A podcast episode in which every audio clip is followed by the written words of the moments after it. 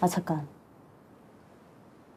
제시카 외동딸 일리노이 시카고 과선배는 김진모 그는 이사촌.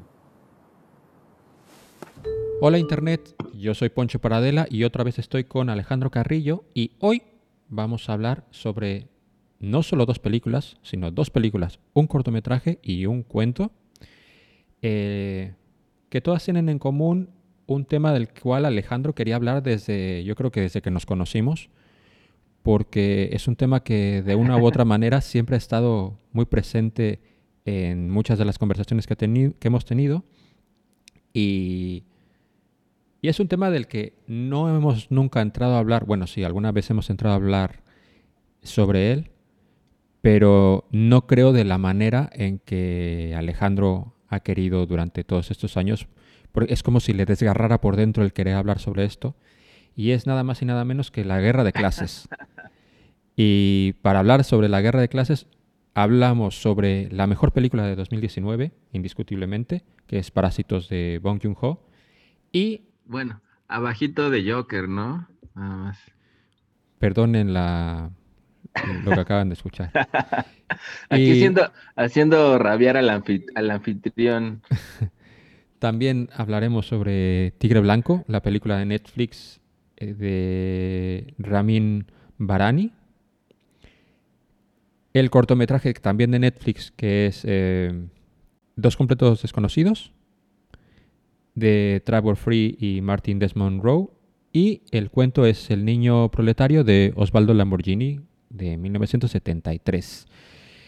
Eh, antes de entrar ya de lleno con las películas, que yo creo que este programa será especialmente intenso, pero a lo mejor no, a lo mejor es muy ligerito, pero let's see. Alejandro, ¿cómo estás? Bien, muy bien, muy bien, Poncho. Aquí este ansioso por ver qué te, qué te han parecido. Digo, ya, ya conozco tu, tu opinión y ya hemos discutido mucho sobre, sobre Parasites, pero, pero ansioso por ver qué te, qué te, qué te ha parecido Trigue Blanco, El Niño Proletario y en fin, este, ansioso por, por ver tu perspectiva de estas películas y que las empecemos a... Y, y cuentos, ¿no? Para que la- las empecemos a hablar de ellos. Sabes, está muy bien que, que hablar de Parásitos, porque yo creo que es una película, bueno, por lo menos para mí muy especial, también para contigo, porque es la última película que vimos en el cine juntos, que, a ver, Sí. de alguna manera, al estar haciendo este podcast, de una u otra manera, hemos vuelto a, a ver películas juntos, aunque, bueno, se, me, se me entiende un poco lo que quiero decir. No al mismo tiempo. pero, pero sí, estamos disfrutando la experiencia de ver una película juntos. Pero la última vez que estuvimos juntos en una sala fue con Parásitos. Yo ya la había visto y sentía la necesidad de que fuéramos al cine a verla. Y fue muy especial porque no solamente la vimos juntos en el cine, sino que la vimos juntos en la Cineteca Nacional de la Ciudad de México, que es un sitio al que solíamos ir cuando éramos jóvenes. Y para mí fue muy especial, sobre todo porque yo sabía que esta película te iba a interesar a varios niveles y al salir y ver que estabas contento y un poco impactado por, por el film, me hizo, me hizo altamente feliz. También estaba mi hermana, que también le gustó mucho, entonces fue un win-win. Eh, pero bueno, como dije eh, antes, yo creo que a, raíz de, bueno, durante nuestra vida, eh, siempre de una u otra manera, recuerdo en clases o, o en muchas conversaciones con mucha gente, siempre el tema al que vamos a abordar hoy es como un tema que tú siempre has querido poner sobre la mesa y bueno, pues vamos a darle hoy. Antes de empezar, ¿qué es lo que, qué es lo que te interesa tanto? Obviamente el tema en sí, pero ¿por qué, por, por qué tienes tan, tan la necesidad de hablar sobre esto? Explícatelo a la gente. Obviamente Pues- los... Dime. Pues creo que sí, son, son, son, son varias cosas, pero yo pienso que es en realidad este tema de la lucha de clases, la guerra de clases, que pensándolo un poquito bien, Y, y ahora lo- pensaba después de ver el Tigre Blanco también, ni siquiera yo creo que sería muy atrevido llamarle guerra o lucha, ¿no? Es tan disparejo que ni siquiera es una lucha, ¿no? Es más bien eh, el tema de la, explo- la explotación, ¿no? La, la explotación de, pues de los que tienen menos, de los que tienen menos poder y menos, y menos recursos, ¿no? Por lo menos una lucha hay cierto intento, ¿no? De, de la otra parte, cierto equilibrio, cierto, y, pues en estos que hemos visto, pues ni siquiera alcanza, alcanza a hacerlo. Pero bueno, siempre ha sido muy interesante este tema para mí, pues, eh, pues por mi historia familiar también un poco, ¿no? Este, mi, en, en mi familia, mi, mi madre y mis tíos eh, estuvieron muy, muy metidos en estos, en estos temas, incluso este, estuvieron combatiendo ellos ahí en, la guerrilla en El Salvador, se fueron varios de ellos a combatir El Salvador en la revolución. Eh, entonces, pues crecí casi, casi más cercano a Marx que a, que a, Cristo, porque no me sabía ni persinar y ya sabía un poco del capital y de muchas cosas de, de- en esa en, en esa área. Y bueno, desde chavito, ¿no? Desde los 12 años iba a manifestaciones y ya después me peleé un poco con esa parte también, yo creo, con, con justa razón, porque también había una idealización en cuanto a, a lo que era la izquierda y a lo que eran todos estos temas que ahora pues ya no, ya no comparto. Porque, pero lo, lo que me sigue pareciendo de fondo es que sí, pues a, a través de, de la historia y de, y de la cultura, pues lo más presente siempre ha sido eso, ¿no? La explotación de unos cuantos que tienen el poder y que tienen recursos económicos, sociales, culturales contra, contra otros, ¿no? Y no es una cosa nueva del capitalismo, sino ah, pues es, es parte de la esencia de la historia de la humanidad, ¿no?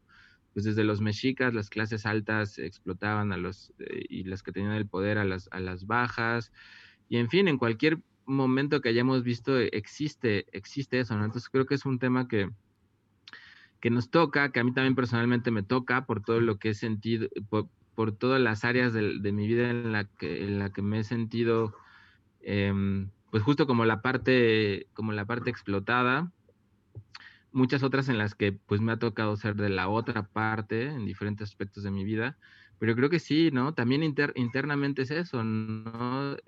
Ya, ya hablaremos un poco más de ello, pero también esa misma lucha eh, de clases, explotación de clase externa también ocurre dentro de nosotros. Entonces es un tema que, pues creo que, que impregna también la conversación de, e- es como la raíz de la conversación de muchas otras cosas que, está- que están pasando, ¿no? El, el- el racismo, en realidad, pues lo que está de fondo es este mismo tema, ¿no? Eh, muchas de las luchas que hay, el tema de fondo es, para mí, es, es este, ¿no? Bueno, eh, yo empezaría hablando sobre el tigre blanco. ¿Te parece bien? Sí, El tigre Sí, sí, sí. blanco es, eh,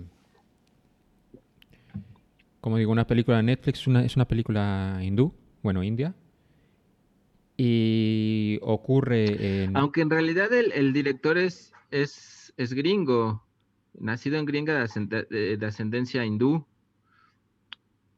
Pero bueno, no... Entonces es medio gringa la peli, de, bueno, Pero- filmada en, en- en la India y con actores indios, ¿no? es- es- con lo cual...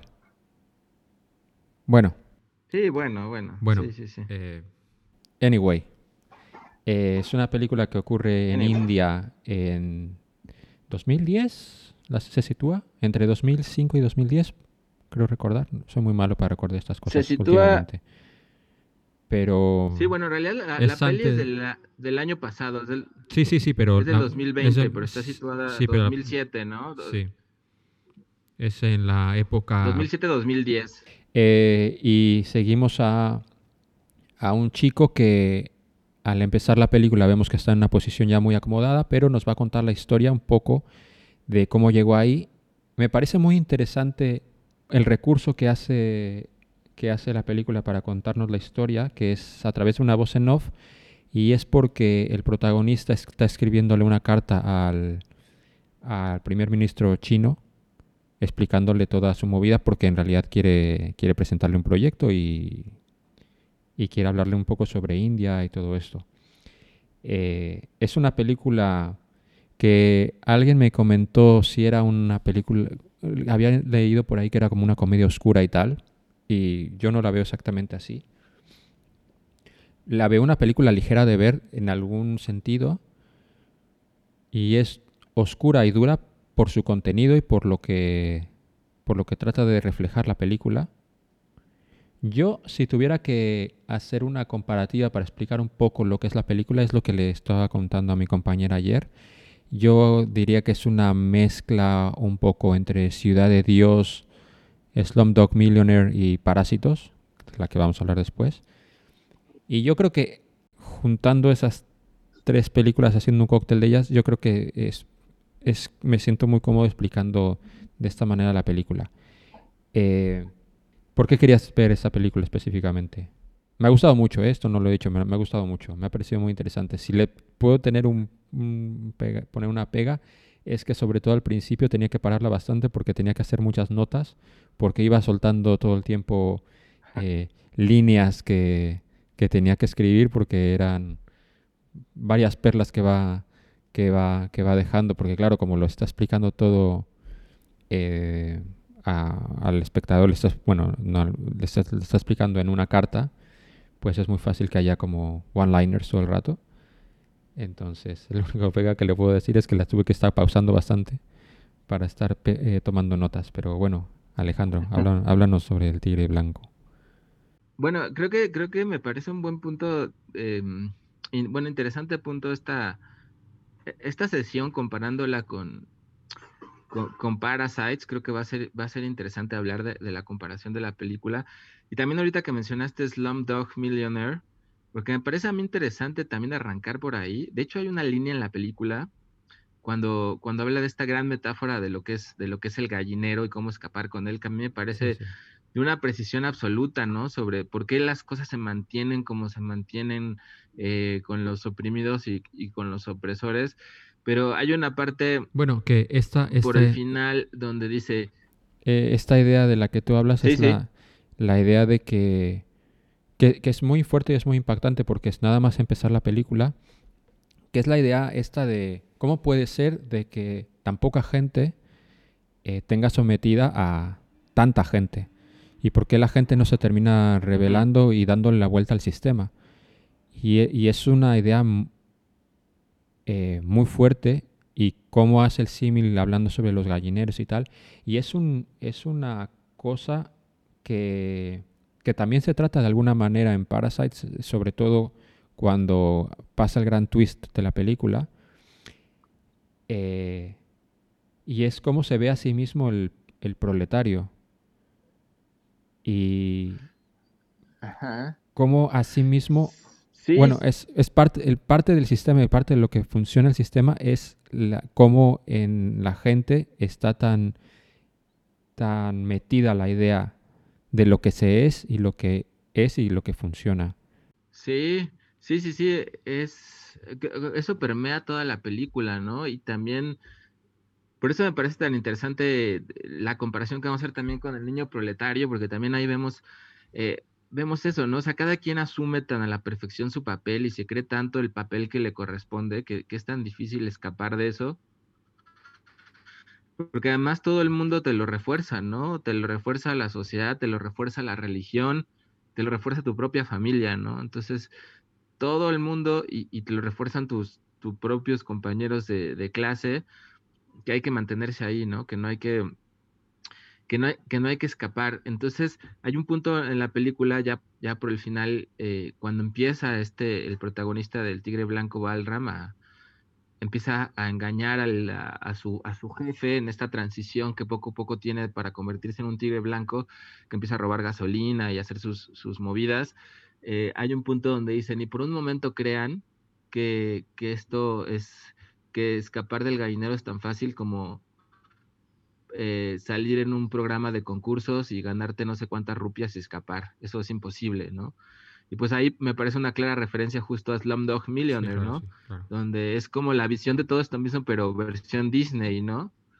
Donde uno puede, este, tan fácil como salir en un programa de concursos y, en realidad, pues sí, eh, eh, Slumdog Millionaire, que en su tiempo me gustó mucho, la verdad, porque además, pues quiero mucho a Danny Boyle y me gusta mucho todo lo que hace, pero comparado con esta película, pues es, es casi como, como la versión de Disney romántica de lo que es, de lo que es la pobreza y de lo que es estar, estar en, en, esos lugares y cómo uno puede escapar este, pues a la gringa, ¿no? A través de todo el mundo puede salir en base a sus esfuerzos o al destino o a la suerte y todos pueden este, conquistar su propia historia, ¿no?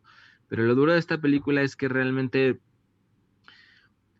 no se puede conquistar esa propia historia a la, a la gringa con lucha, esfuerzo, trabajo, voluntad, intención, sino primero tiene que haber Bueno, pues un, un- un rompimiento interno con lo que te han enseñado a hacer toda la vida y ese rompimiento y, y ese escapar de ahí no, no ocurre de una manera virtuosa, por decirlo así, ¿no? Como te lo quieren vender los gringos, o sea, no ocurre con, con necesariamente con trabajo, voluntad, este, voy a lograr mis sueños, voy a luchar, sino que ocurre a la mala también, a través de la violencia, a través del engaño, a través de los mismos recursos que, que utilizan para, para oprimirte y que, y que te quieren mantener alejado de ellos, ¿no? También. Eh, que, que eso es una parte que me gusta mucho de esta película y también de, de Parasites, ¿no? Que no idealizan tampoco al, al, pobre, a los proletarios, ¿no? No es esta idealización de, ay, somos buenos, somos honestos, somos honrados. Esa malicia maravillosa que tienen en Parasites, donde ves que pues también son gandallas y, y tienen pues la misma oscuridad que cualquier ser humano y no está romantizado de ninguna forma, ¿no? Y aquí esta manera en la que esta película y el protagonista abrazan eso para poder, pues de alguna forma romper el ciclo y escapar, me, me gusta mucho. ¿Cómo, ¿Cómo ves eso? bueno, esto, que esto es un tema que yo estuve hablando bastante, sobre todo durante la época de las elecciones en México. Y bueno, aquí no vamos a entrar en fondo en política tal cual, pero bueno, esto lo tengo que decir. Porque también creo que es un elemento que está muy, muy, muy metido en las dos películas.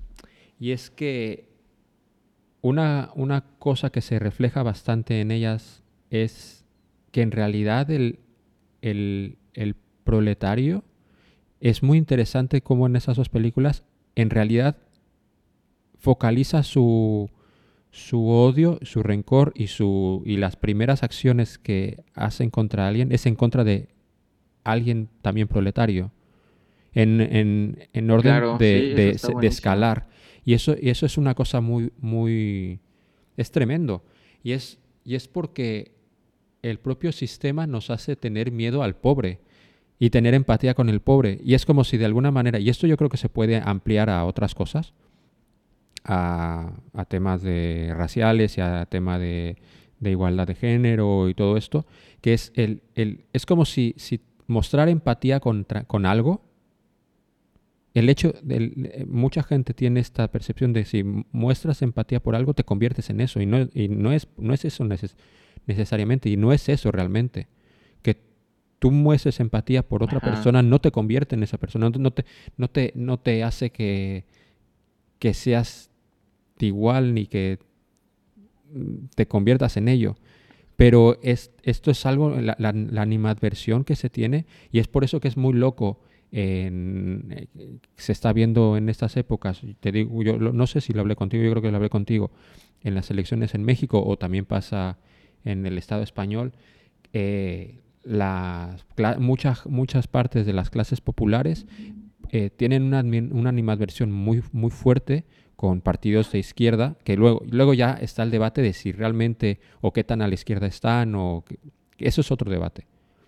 Pero la, la, Ujú, ujú. la animadversión que se, que se crea ante, ante estos personajes, ya dígase López Obrador, y hables en el Estado español con Pablo Iglesias, o bueno, u otros ejemplos, que es, es muy loco que- como la, la gente que es más virulenta contra ellos es gente que es como, dude, eh, yo, yo entiendo desde algún punto de vista como un tío muy rico la- la siente animadversión de esa gente, pero tú estás más cerca de él que de...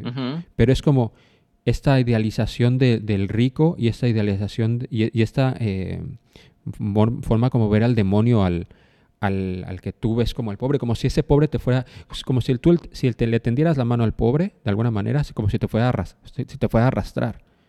Y no se trata de eso. Y eso es muy fuerte como en esas películas. eh, justo justo se, se refleja muy bien esto. En Parasite llega un momento cuando pasa el big twist, como es como, en vez de llegar a un acuerdo de, bueno, ya que estamos aquí, vamos a tratar de solucionarlo, eh, es como, eh, no, no, güey. De hecho, es, muy, es muy duro cuando, eh, después ya hablaremos más de este momento porque es un momento bestial dentro de la película, pero el momento de hermana y no me llames hermana es durísimo. O como en el Tigre Blanco eh, tú ves la sumisión tan bestia que tiene el protagonista en toda la película y cuando se revela por primera vez, se revela para, para joderle la vida a, a la persona que estaba por encima de él en el trabajo, pero que no, eh, no, pero que en realidad está en su mismo, en su misma escala, por decirlo de alguna manera, entendiéndolo dentro de la película. Y esto es durísimo. Y esto es algo que se refleja de una Sí, manera sí, muy, sí. muy cruda eh, sobre en, la- en- en ambas películas, pero en el Tigre Blanco, como- el Tigre Blanco, digamos, a, a- a diferencia de Parasite, Parasite es tan brillante la película porque es una película que habla sobre muchas cosas. Es, es- es una película más amplia que aparte va cambiando de velocidad todo el rato. Es, es una, una obra eh, es muy especial. Eh, por su lado, El Tigre Blanco es una película más lineal que es, eh, se enfoca sobre solo una cosa y está bien, o sea, que existan las dos cosas, pero eh, el- este tema de la lucha social es mucho más profunda en El Tigre Blanco porque solamente, casi, se, Sí. dedica, se dedica a ello. Y, y es muy fuerte también porque, an- a- a- otra vez hablando un poco sobre cómo empieza la película, y es también muy duro como eh, se habla sobre el tema de educación, que el niño, el niño casi inmediatamente lo obligan a dejar la escuela para que se ponga a trabajar. Está el tema este de el, el título de la película del Tigre Blanco viene por la idea de la persona que presentan como la gran socialista que habla sobre, sobre esta idea de que una persona eh, de vinien- viniendo de donde viniera, de cualquier aldea, puede llegar a ser primer ministro y de esa misma manera, pues algún día pues, sale un tigre blanco de, de entre miles de millones y tal.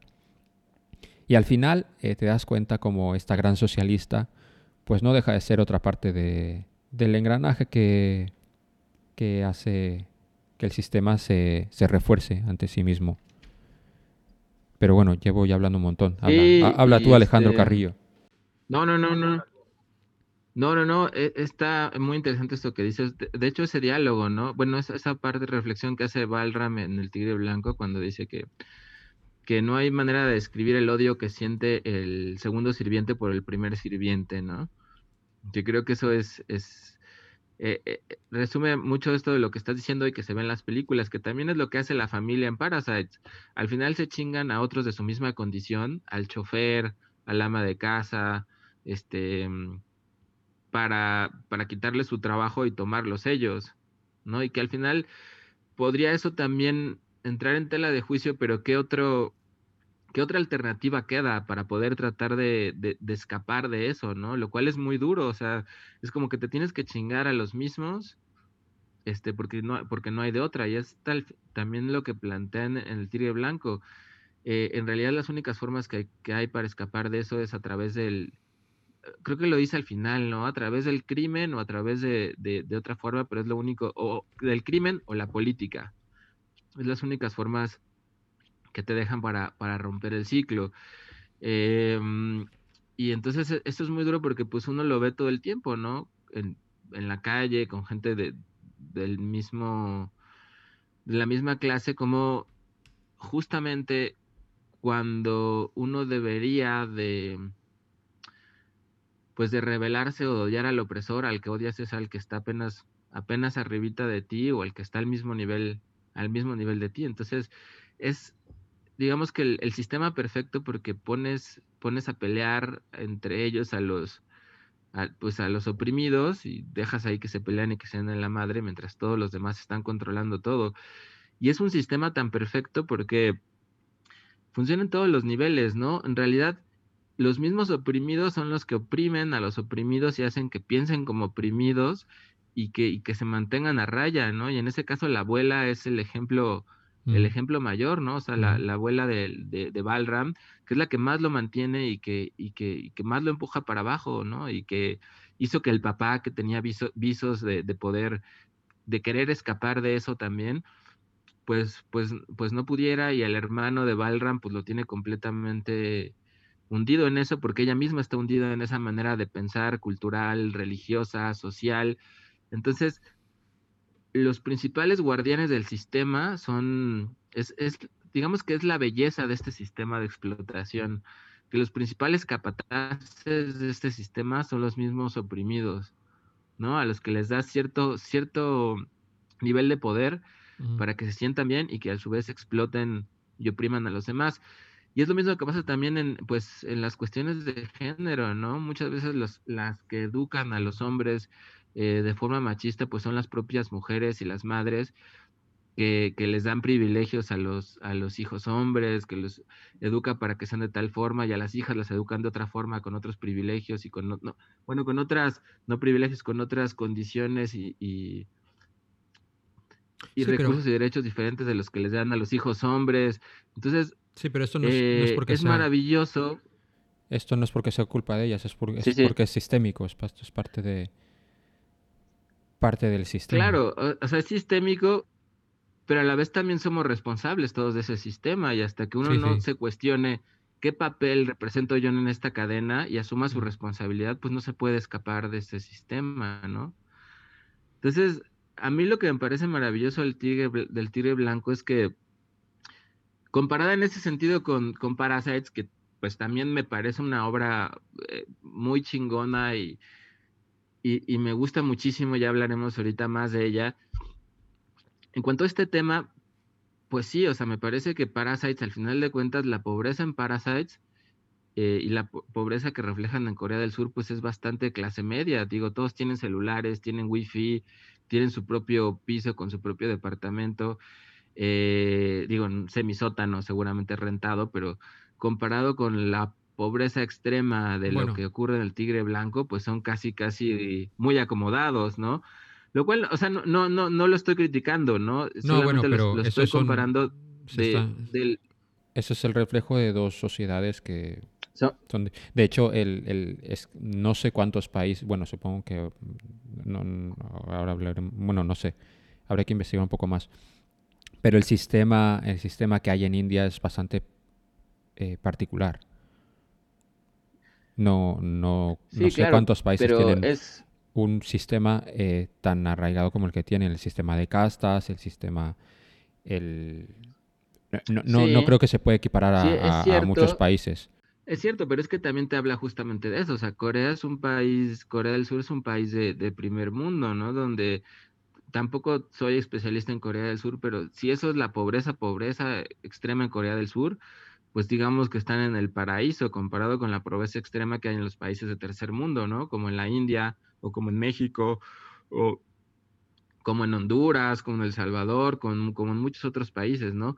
No, pero en Latinoamérica a lo mejor no está tan arraigada social o culturalmente la lucha de castas, pero la pobreza extrema en México y en Latinoamérica es- yo creo que es muy parecida a eso que vemos en la India, ¿no? Que, que Sí, no es lo mismo, por supuesto, en Estados Unidos ni en, ni en países eh, de- de- del, del llamado primer mundo, ¿no? Sí, pero bueno, no es, tampoco vamos aquí a comparar eh, cuál miseria es más miseria. O sea, pero, o, o sea, Sí, no, yo, creo, claro, pero, o sea, ob- pero creo obviamente, que- pero obviamente la, la- la- lo que vemos en, en- en- en la India es muchísimo más duro que, que lo que lo que refleja en Parasite, pero también porque en Parasite es obviamente no, no está centrándose en una familia que vive en una aldea afuera de Seúl, porque si fuera así tampoco tendría acceso a todo lo que ah, termina pasando después en la película. Tampoco, no sé si me Sí, bueno, Sí, o sea, se abordan de diferentes, de diferentes maneras, ¿no? Eh, eso, pe- pero, o sea, yo, yo lo comparo en el sentido de que, pues, de los diferentes extremos o niveles que pueda haber incluso en estos mismos sistemas, ¿no? O sea, lo que puede Sí, sí, claro. significar ser, ser pobre y ser jodido en diferentes circunstancias y en diferentes países del mundo.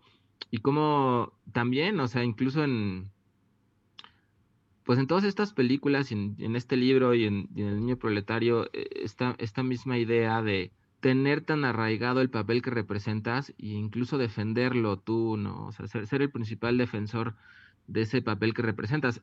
Con esto que decías de las notas, ¿no? Que, que de todas las perlas que van soltando al inicio de la película, eh, esta imagen cuando, cuando empieza a describir el gallinero, y luego pone la imagen de un, de un, de un, no de mudanzas que va transportando los muebles de un rico a otro lado y que dice, eh, con esos muebles podría comprarse, podría pagarse dos años de salario, pero, pero eh, jamás sería incapaz, el sirviente está tan bien amaestrado que sería, sería incapaz de robar un solo céntimo de, de esto, ¿no? Entonces, pues esta idea que también alienta la, la religión en ese sentido, o sea, como, como todas las partes del conjunto aportan a que el sirviente se mantenga sirviente y con ese pensamiento, ¿no?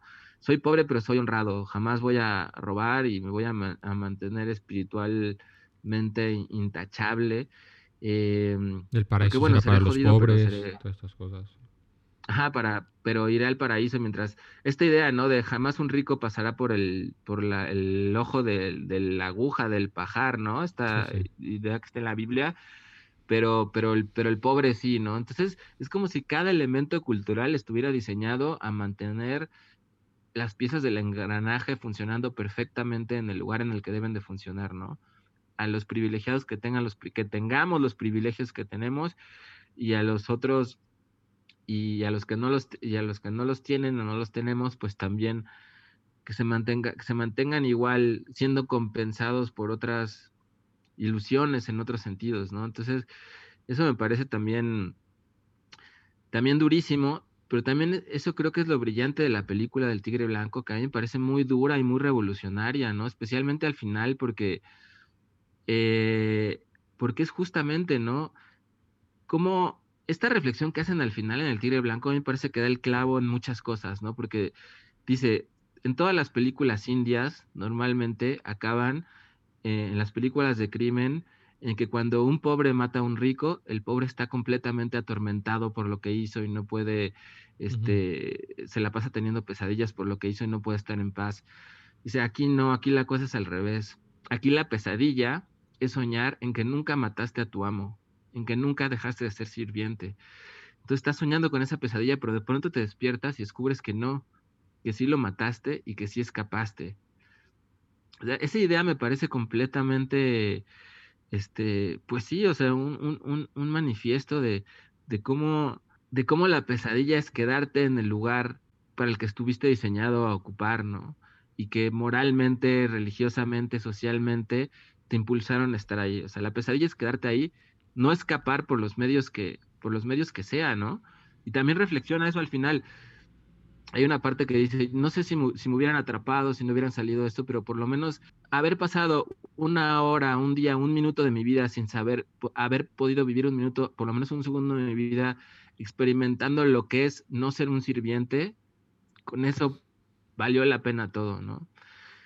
Y con eso te explicas mucho de lo que pasa también socialmente con, en, en el mundo, ¿no? En México especialmente con el narcotráfico, este, con todo lo horrible y el dolor que puede traer todo eso, pero, pero si a, si a un chavito que crece sin oportunidades y de pronto le das la posibilidad de, por lo menos a través del crimen y del narco, experimentar por lo menos un día de su vida lo que es tener cierto poder, cierto nivel de poder, pues es una, es una opción que, que muchos van a tomar sin dudárselo, ¿no?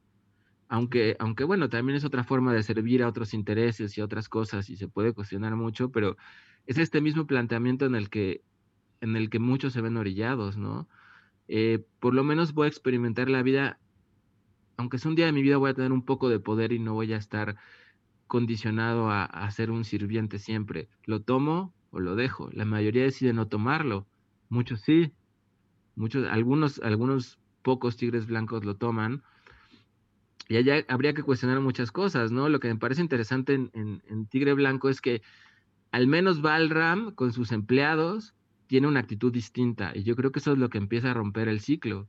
En el, en el narcotráfico pues no vemos eso, ¿no? El que tiene el poder pues nuevamente se chinga a los demás y los abusa y los explota, Bueno, esto... esto pero al no- menos él, no- él, esto no lo había él tiene hasta otra ahora. actitud con sus, con Pero- sus empleados y eso me parece que empieza a cambiar un poquito el ciclo, ¿no? Sí, cambia el ciclo, pero esto, esto no lo había pensado hasta ahora, pero al mismo tiempo que dice, que, ahora contabas que él decía que esta película no va a terminar guay de alguna manera convencional, pero de alguna manera sí que lo hace, quiero decir.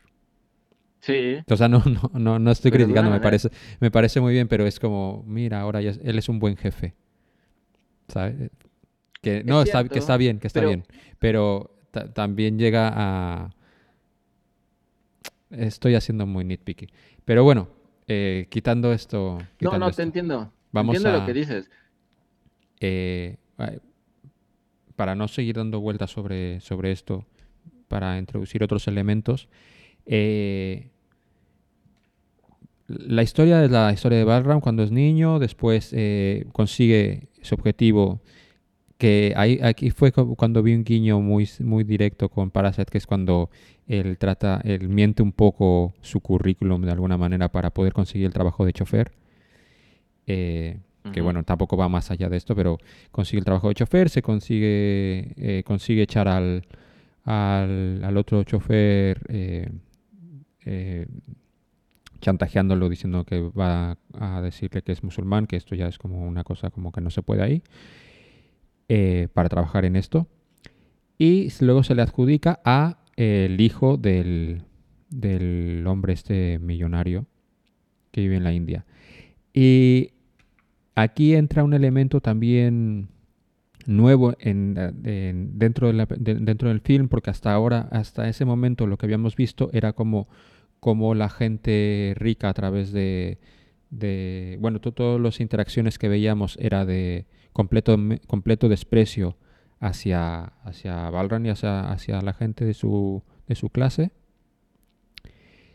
Pero aquí nos introduce el elemento tanto de- del hijo, que no recuerdo cuál es su, cuál es su nombre, Azok Asok y su, y, su, y su novia Pinky.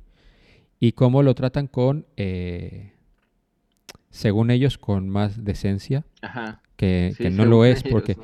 que es que, que- que, bueno, claro, si, eh, comparando eh, el tenerlo ahí eh, agachado, la, sobándole las piernas y dándole de hostias, a, a decirle, no puedes llamarme con mi nombre y no hace falta que me abras la... pu-". Pues obviamente es una manera menos ofensiva de, Sí. de tratarlo, pero eh, es interesante este elemento de cómo que es muy real, que, que esto, esto ya se, lo, lo- es más, lo- se puede ver más afuera de, de esta realidad de la India que nos reflejan aquí, que esto lo vemos mucho, bueno, yo no, no sé, supongo que tú también lo habrás No, visto, sí, sí, sí. lo habrás visto Claro, mucho, que es la, la manera condescendiente que se tiene de, de tratar a... De, de infantilizar y de tratar a- a- al, al pobre. Y Sí, de hecho, y a la de hecho llega, que- llega un momento que, bueno, claro, ya la película ha avanzado bastante eh, y ya en este momento tú llega, o sea, al principio eh, puedes llegar a empatizar un poquito con, con este hombre porque claro, lo ves como, bueno, por lo menos está intentando de cambiar y tal, pero luego evidentemente llegas a la conclusión de que no, este tío es, igual, es un mierda igual que su padre, eh, con elementos de corrupción, cómo, cómo empieza a tratarlo cuando pasa el gran incidente, eh, eh, cuál es su reacción. Pero más allá de eso, eh, creo que la, la escena más impactante para mí dentro de la película es cuando ya lo ha dejado Pinky y, él- y- y está debajo que Balram no tiene ni una casa, sino que él vive en una casi en una plaza de parking. O sea, Sí, en un cuartito en abajo en un del cuartito en el condominio donde estacionamiento viven de, ellos, ¿no? Ajá. en el cuartito del estacionamiento tiene ahí una toalla y un quitamoscas, un ¿cómo, cómo se llama? Sí, se llaman Sí, como quitamoscas. un mosquitero un con mosquitero, cucarachas, ¿no? Todo. Sí, y empieza a hablar con él y le, y le dice que ojalá su, fuera, su vida fuera tan sencilla como la de él. जी सर हाँ, you and I ji sir जी जी sir बिल्कुल sir बिल्कुल sir I wish I had a simple life like you, you know. My sweet Balram ji. Huh? You're so sweet. Sí, sí, sí, sí, sí. Y a mí, dentro de toda la película, con lo durísima que es la película, ese momento es un momento que para mí es eh, crucial y un punto de, de, de, de enfado máximo. Por, lo- por eso mismo, sí. por, por- porque, por lo mismo que te digo, de la manera que tiene de. La manera que tiene de verlo a él. Que es, es, es como. Y esto tam- también ya lo habías dicho, hablando también sobre, sobre el cuento del niño proletario, es cómo se ve todo a través de. De, de- como si tuvieras unos, unos anteojos y, y vieras la realidad a través de lo que te toca ver y es lo que es. Y me pareció demencial, me pareció durísimo. Sí. Sí, no, no, es, es, es durísimo porque es justamente, pues lo que decía, ¿no? También como em, la idealización del pobre y verlo también como, como, como un animalito, ¿no? Como un animalito que, este, que tiene que, que pues, no tiene cosas complejas de qué preocuparse, ¿no? Cuando, cuando pues no, es completamente al revés, o bueno, quizás ni siquiera sea, valga la pena compararlo, ¿no? Pero, pero pues es, mucho más brutal en todos los sentidos lo que tiene que, que vivir y los dilemas y lo que tiene que, que, que pasar Balram que lo que tiene que pasar Azok, ¿no? Pero esta misma mirada condescendiente, pues también la, la tenemos nosotros, ¿no? Con, Sí, sí. Pues la gente incluso que trabaja con nosotros, ¿no? La gente que nos ayuda a limpiar a veces. Este, yo en muchos momentos, pues sí, seguro que la he tenido, ¿no? Y en otros momentos otra gente la ha tenido conmigo. Em, esta idea de, de, de, esta idea romántica que tenemos, ¿no? Incluso cuando en, en otros contextos pensamos en la India, en esa India de la luz que nos han vendido, que también hablan en la película, pintoresca o, de lugares pintorescos de México, donde uno piensa de pronto, ah, estos tendrán una vida tan sencilla, qué padre, aquí en la naturaleza, sin todas las cosas de la ciudad, y, y, y pues cuando, cuando es una cosa pues muy estúpida de, de decir, ¿no? Pero porque lo vemos nosotros desde nuestro lente, eh, pues desde el lente en el que estamos encerrados cada uno, ¿no?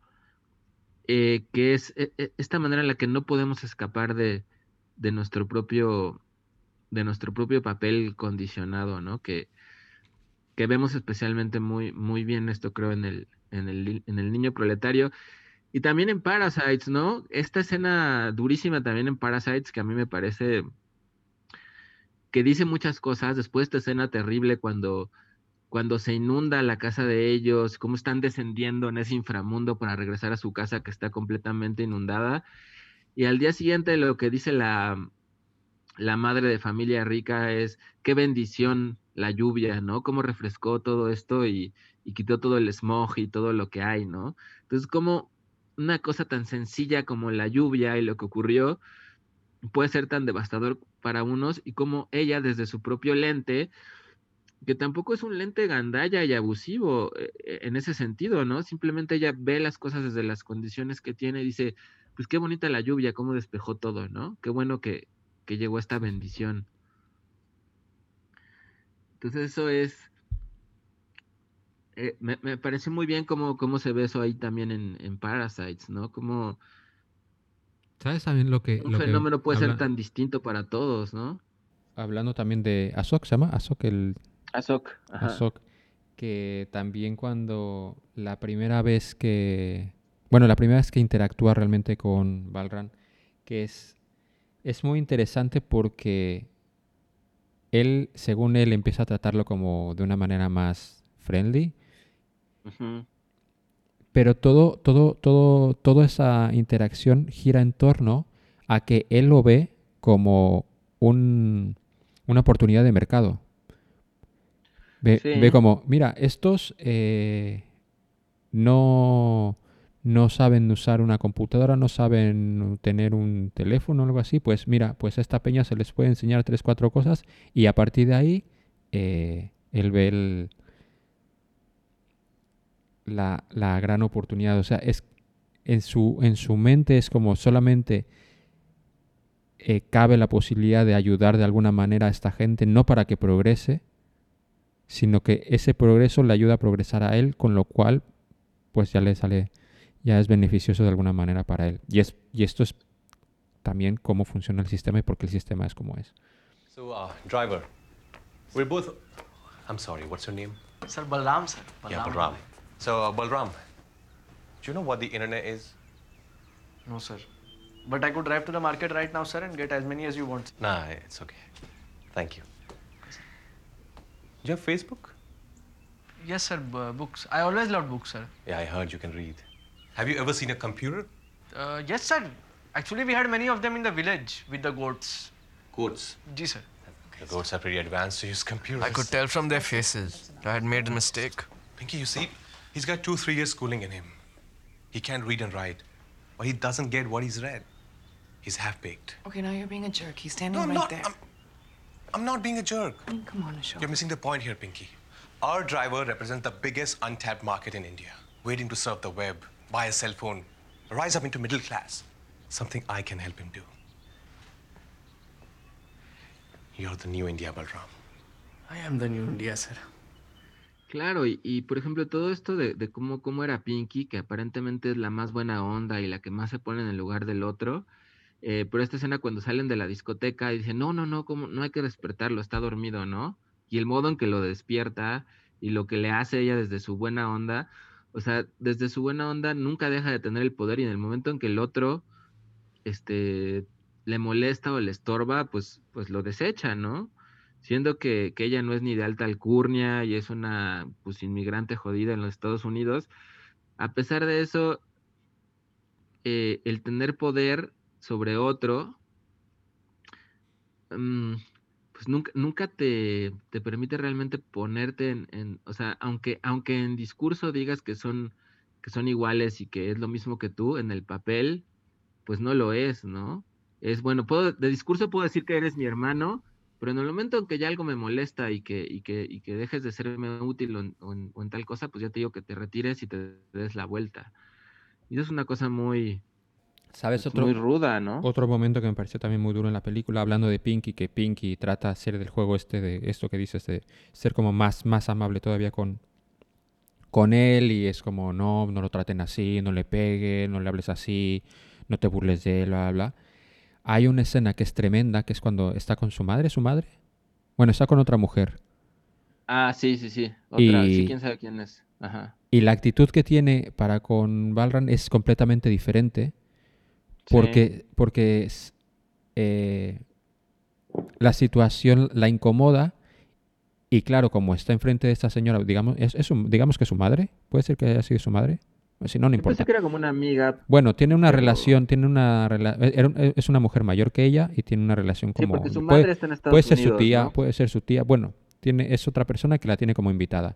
Y este Sí, tipo sí. eh, se rasca los huevos enfrente de ellas porque no.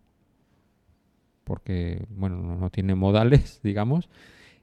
Eh, y ella se siente humillada y lo castiga y le habla de la manera que ella lleva toda la película hasta ese momento denunciándolo. Criticando. Y Ajá. esto es, eso también me pareció muy, muy, muy duro. Y que, y es porque es una, es una escena, no digamos muy sutil porque es bastante explícita, pero que tal vez se, se puede llegar a perder entre, entre, entre el resto del, del film, pero me pareció muy duro. Eh, y hay otra idea que, que me pareció muy interesante en la película, en estas líneas brillantes que va soltando por ahí, que es la de los ricos nacen con oportunidades que pueden desperdiciar. Esta idea me pareció brillante. Sí, sí, sí, sí, también, donde La, la... la idea de, de que eh, la- eh, hay gente que tiene una bala y hay gente que tiene pues todo un arsenal. Sí, sí, claro, que, que te puedes dar el, lujo, ¿no? Justamente como Azog de dejar pasar tantas cosas, pero que, pues que Balram no puede dejar pasar muchísimas cosas, ¿no? Eh, es más, porque uno ni siquiera se da cuenta de las oportunidades, tal como, tal como lo dice, ¿no? Estás tan acostumbrado a tu, a tu mentalidad que no tienes eh, ninguna, otra, ninguna otra oportunidad, ¿no? O sea, este rollo de que Balram sí creyera que ellos eran su familia y que los veía como un padre, como una madre, pero a la vez también este, este discurso Pero, que dice ¿sabes cuando... que es muy loco? Es que es, eh, ah, ah, perdón que te interrumpa. Pero es que esto es muy loco porque eh, todo, el, todo el momento en cuando, en cuando él les dice, eh, no, que ustedes son mi familia y tal, lo muy loco de todo esto es que él no es que esté fingiendo. En algún momento en la película Ajá. sí, pero en gran parte de la película, y por lo que se deja ver es que gran parte de la sociedad India no es que esté fingiendo, es que realmente lo creen. Esto, esto, es, esto es una idea ya...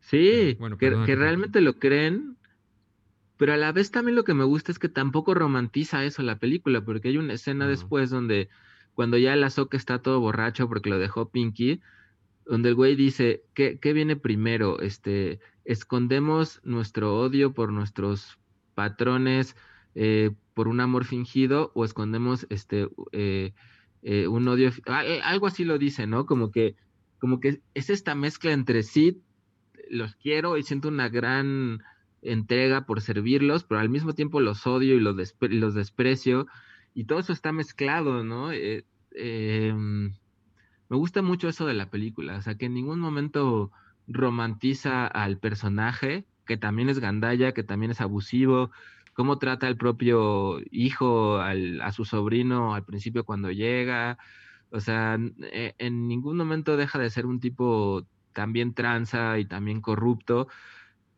que aunque sea al final cambia un poco las cosas, pero tampoco deja de ser tranza y corrupto y abusivo, ¿no? Entonces, eso, eso me gusta mucho de la peli, que en ningún momento romantiza, igual que en Parasites, ¿no? Que en ningún momento tampoco creo que romantiza a ninguno de, de los chicos de, bueno, de, de, de la familia, ¿no? De, no me acuerdo cómo se llaman, eh, eh, la familia, pero a ninguno de ellos tampoco. No. Eh, bueno, vamos a hacer un pequeño intro para hablar sobre eh, las otras dos cosas que querías que habláramos. Eh, el cuento del niño proletario, que me pareció muy interesante. Ya digo desde aquí que no es una lectura que recomiende a mucha gente porque es muy duro. Eh, es un cuento que me no me extraña que me lo hayas recomendado tú porque es muy de tu estilo, sobre todo de hace bastantes años.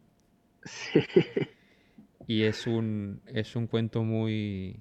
Es muy duro, es muy explícito. Y, y gira en torno a la... a- bueno, esto es lo que decías de, de los papeles que se asume, que asume cada uno dentro de la sociedad y es como... eh, vemos a, a un, a un chico con sus dos amigos eh, abusar y asesinar a un, a un, niño proletario por simplemente el hecho de que pueden y no van a tener ninguna consecuencia porque quien se va a preocupar por, por ese ser que ni siquiera ven como un ser humano. Sí, este, pues para mí es un cuento. La primera vez que lo leí yo ni siquiera lo pude terminar de leer, o sea, sí me, afectó mucho, me, dolió mucho ese, ese cuento. eh, y la segunda vez ya lo pude acabar de leer, pero se me hace, se me hace un cuento brutal, eh, desgarrador, además de, de lo explícito y cómo torturan el nivel, el nivel de, pues sí, de maldad y de, y de crudeza con que torturan al niño proletario y cómo lo van despellejando y lo matan con todo, eh, con toda la descripción que lo hacen. Pero lo más duro para mí del cuento, o sea, lo que termina así por desgarrarme, es ese punto donde ya lo tienen, este, pues ya medio muerto, creo que ya lo están, abren el ano ahí con unos vidrios, lo están violando y, y, y el, y el niño proletario todavía hay un punto donde ya casi a punto de morirse, dice, "N- no lo estaré lastimando a este que está a punto de matarme, así como, como que se hace esta pregunta de, ya casi a punto de morirse, aún así tiene la preocupación de no estar haciendo enojar al otro, este, co- como si, como si eso de alguna manera lo fuera a, a salvar o fuera a hacer que lo perdonaran. eh, creo que eso refleja, refleja muy bien lo que también aparece en, en, en, en, en Trigger, en Trigger Blanco, ¿no? El condicionamiento de lo que eres y de qué es tu papel, y cómo aún después de que te violan, te torturan, este, a niveles indescriptibles de crueldad y de, y de, y de, y de dureza, aún en el último segundo de tu vida, sigues manteniendo tu papel, sigues abrazando tu papel de víctima y sigues abrazando y sigues comprándote ese papel de, de no rebelarte y de no hacer enojar al otro. Porque qué pasa, qué, tal que hago enojar a estos, ¿no? Cuando, pues, ¿qué, más podría pasar que lo que está pasando? ¿No? Entonces, lo que me gusta mucho de- de- del niño proletario y también de Parasites y, y de este corto que, que vimos, es que finalmente ellos sí logran salirse. O sea, ellos sí logran después de mucho, después de muchísimo, por lo menos dan ese paso para salirse del papel para el que fueron diseñados toda su vida, ¿no? Y, se salen. El niño proletario no, aún hasta la muerte abraza su papel de víctima. A mí lo que me pareció también, eso me pareció duro, pero lo que me pareció más duro e incómodo de- del cuento es que de alguna manera, al estar contado a través de, de uno de los violadores, tú no lo sabes hasta el final del cuento cómo, cómo, cómo va. Bueno, ya cuando se empieza, cuando ya un poco más adelante ya te imaginas que ya esto ya, ya no tiene vuelta atrás. Pero mientras él te está contando la historia de cómo es el niño, eh, quién es él, eh, ¿tú crees que hay algún nivel de empatía o un nivel de entendimiento de lo que es el, el estropeado, que es como le llaman al, Ajá. a- al niño proletario? Y lo que es muy incómodo es como, como te, como te está narrando, de la manera en que te está narrando quién es el estropeado, cómo te lo está presentando. Yo por lo menos uh, lo que más me incomodo es como va a llegar en un momento en que se va a dar cuenta de lo que está pasando y va a parar o va, o va a tratar de ayudarlo de alguna manera. Pero no él tira más, a- él tira, tira adelante, tira adelante, Sí. tira adelante y el niño termina muerto. Y no hay ningún tipo de, de, de, de realización de lo que está pasando, ni de arrepentimiento, ni de... Ni de Eso es lo que me parece realmente duro del cuento. Es como... Claro, No, no, no, el que no haya un momento de pausa de esto, es- esto está, ¿qué está pasando? Esto es lo que me, me parece más duro todavía. Que entiendo lo que dices, que claro, es durísimo, pero, pero eh, dado Ese de que, creo que es un dado, de poco lo- dado que creo- se cuenta, dado, dado- dado que está contado desde el punto de Sí. vista de esta, de este narrador, eh, el, el que te vayas sumergiendo con él en, en, en esta en este acto tan, tan cruel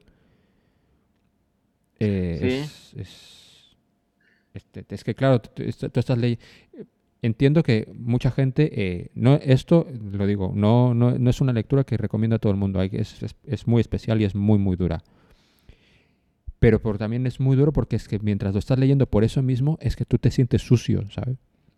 sí. te sientes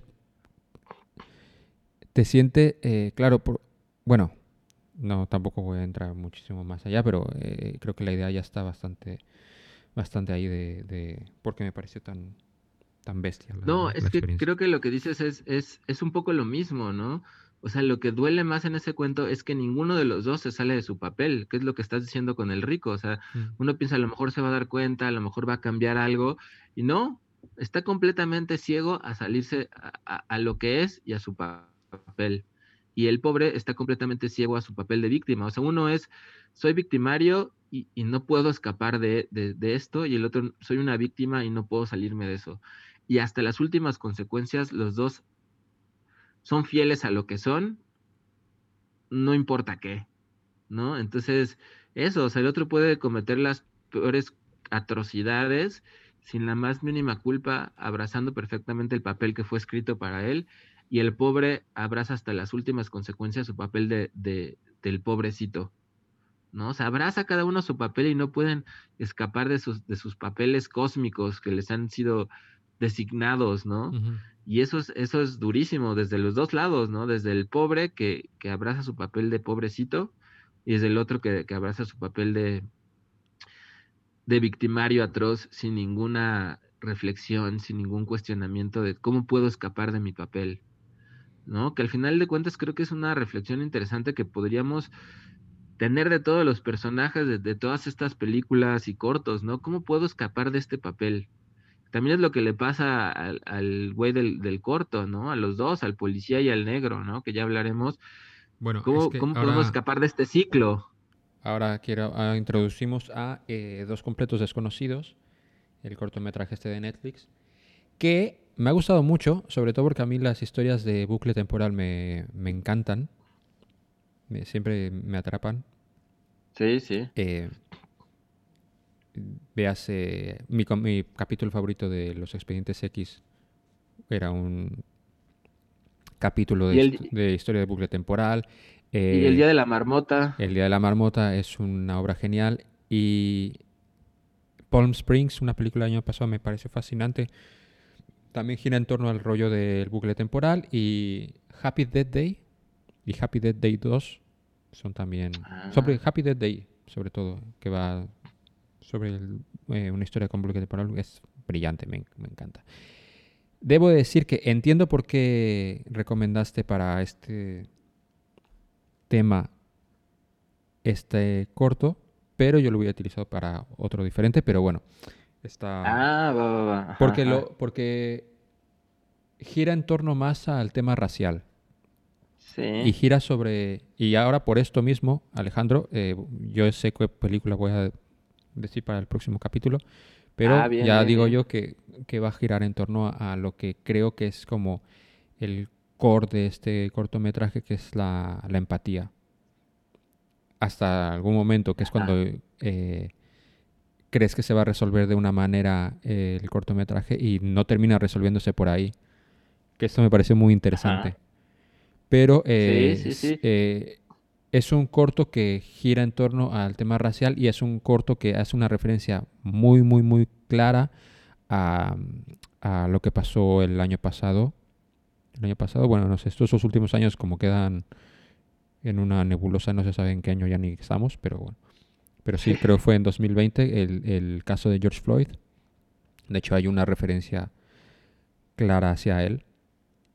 Y es un tema, es una película en la que vemos eh, a un chico negro como es asesinado una y otra vez por el, por el mismo policía blanco que no tendría ni siquiera por qué ir interesarse por él ni por qué preguntarle por qué tiene tanto dinero en tal.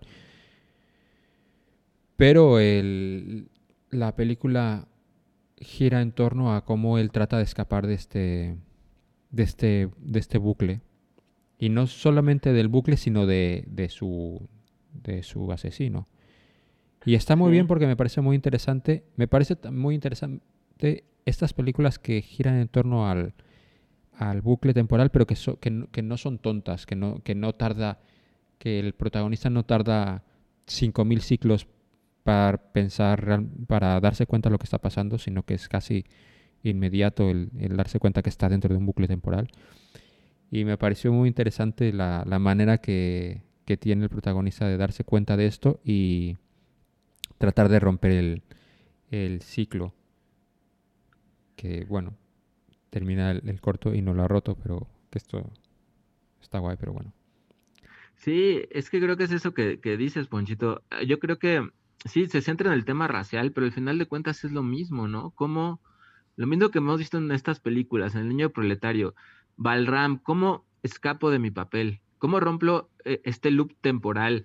Que en el caso de, de White Tiger, pues no es, no es un loop temporal como tal de ciencia ficción, pero sí es un loop temporal donde durante generaciones y generaciones, y sale en esta reflexión del padre cuando están quemando al padre de Balram, que dice, este, aún ah, en ese momento quería revelarse de este ciclo eterno de renacer y renacer. ¿Y para qué? ¿Para qué seguir renaciendo? Para vivir exactamente lo mismo, ¿no? ¿Cómo escapar de este ciclo absoluto de la pobreza en White Tiger? ¿Cómo? Y, y de ser sirviente, cómo escapar de este papel de víctima al que me han asignado. Y en el caso de este corto, cómo escapar pues de mi propia muerte y de este papel de policía asesino y de negro víctima, ¿no? ¿Cómo escapo de esto? Y lo que me gusta también, y por, por lo que lo pongo, es que creo que tienen muy en común con el tigre blanco esta idea que les que, que aterra tanto a los que tienen el poder, ¿no? Y, y al- y que, hemos tenido nosotros en muchos momentos, ¿no? Eh, que el que cambie debe de cambiar eh, o rebelarse, o que las revoluciones deberían de ser de un modo amable, sin destrozos y políticamente correctas, ¿no? Que es lo que a veces se critica mucho, por lo menos acá en México, no sé cómo esté allá la cosa en, en España, en Cataluña, pero acá con todas las manifestaciones que ha habido de las mujeres eh, y de las luchas feministas, mucho de lo que se critica es, pero ¿por qué lo hacen a través de la violencia? ¿Y por qué pintarrajean y destruyen monumentos? Eh, justamente como queremos que se, que se rebelen y que luchen por lo suyo, pero, pero de un modo controlado, que no nos moleste, que no nos perturbe, Sí, sí. ¿no? Bueno, aquí esto, esto se ha puesto- estuvo hablando mucho cuando se, a partir de la, de la sentencia del procés y tal, cuando se empezaron a quemar ya contenedores y tal, y claro, era de- a mí me parecía como demencial, la gente se preocupaba más sobre los contenedores que sobre todo. Exacto, es que como que los que tienen los privilegios o los que tenemos los privilegios queremos que, pues que sí, que la gente luche por lo suyo, pero que, sí- que no nos incomode. Sí, tenemos razón en tu lucha, pero no nos incomodes, ¿no? No destruyas estas otras cosas. Entonces creo que en este corto se ve muy chido eso, porque es, pues yo no sé cómo, pero yo voy a salir de este ciclo. Y no me importa si tengo que matar, no me importa si tengo que hacer algo, pero voy a escapar. Y ese escape no me lo va a regalar nadie, lo voy a ganar yo por mí mismo, ¿no? Eh, que me parece que eso, es- lo que vemos, ¿no? Al final él dice, pues no me importa cuántas veces más tenga que insistir y cuántas veces tengan que renacer y volver a morir dentro de este loop en el que estoy atrapado, pero sé que voy a escapar, voy a encontrar la salida a esto. Porque la salida perfecta para, para la mente del privilegiado, en este caso, en cuanto al racismo, es esta idea que sí va a ser muy hollywoodense, ¿no? Donde, donde el, el negro termina hablando con el policía y encuentra de dónde viene su violencia y lo entiende y se abrazan y se comprenden. Ese es como el modo ideal para salir desde, desde el tipo de vista hollywoodense, pero que en la realidad no es así, ¿no? En la realidad, a pesar de ese diálogo al que llegan, lo termina matando nuevamente, ¿no? If we're being really real here, the system rewards you guys with the best possible prize for the only thing you had nothing to do with being white. You got a way with words, kid, I gotta say. Guess I never spoke to one of you this long either, to be honest. It's interesting, eh? But I guess we're gonna have to agree to disagree on this one, my friend. Bueno, pues Entonces es- es- este es el momento que te digo que a mí me pareció muy guay, muy interesante, porque eh, empieza a, a revolver la historia en ese momento. Tú crees que es sobre la empatía, porque es cuando, cuando consigue hablar con él, llega un entendimiento, le dice, le- creo que la única manera es que me lleves a mi casa para, porque siempre pasa algo y termina yéndose todo de madre. Y tienen esta conversación y el policía le dice que nunca había hablado con alguien de los tuyos. Y claro, ahora te veo diferente y te entiendo y tal. Y entonces, claro, entonces es como, hostia. eh, en el programa pasado también hablé sobre Paddington y Ted Lasso y tal. Y, tiene, son personajes que tienen esta facultad de, de a través de su, bueno, cambian a, a las personas a través de, de casi, casi como irradian empatía y terminan contaminando, bueno, entre comillas, a los otros y terminan haciendo buenas personas al resto.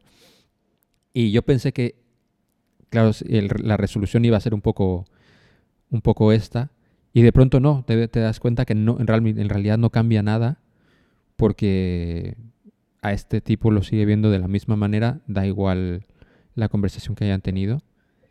Y esto me pareció muy, muy interesante. Esto me sigue, me pareció, me, me pareció guay porque me sorprendió. Claro, porque es, es justamente, nadie te va a regalar tu libertad. Ningún maestro, ningún amo va a llegar y decirte, como, como Pinky, ¿no? Que le decía, tú tienes la llave desde siempre, escapa porque eres así. O sea, nadie te va a regalar em, tu libertad, tu libertad se gana a punta de, de lo que sea, ¿no? O sea, no, no se va a ganar a través de, de entendimiento, porque muchas veces es eso, ¿no? Es como que, em, como que en el caso de- del, del racismo, en muchos casos, o, o- o- o- o- o del feminismo, como que hubiera una obligación de la víctima de explicarle al victimario por qué, está, por qué es malo lo que hace, para que entienda y para que cambie. Como que si además fuera su papel explicarle al mundo Claro. por qué están mal las cosas, ¿no? Cuando, Sí, sí. Cuando no tendría que explicar nada, simplemente es algo que tiene que reclamar porque es su derecho, ¿no? Ser libre y ser igual y ser... Entonces, eso me gusta de esa película, que al final es lo que hace Balram también, ¿no? En Tigre Blanco, que es, pues, nadie me va a regalar esto, yo me lo voy a ganar, aunque me tarde mil ciclos, pero voy a obtener esto que no es... eh, que no es que nadie me lo quiera dar porque, porque, porque creen que soy igual que ellos, sino que es algo que, que es mío porque me lo merezco, ¿no? Entonces yo me gano lo que me merezco, no me lo regala nadie. Y no importa los métodos, eso dice también al final, ¿no? En la peli, no importa los métodos que use, yo voy a ganar esto que es mío. Y eso me parece increíble, ¿no? Eh, sí.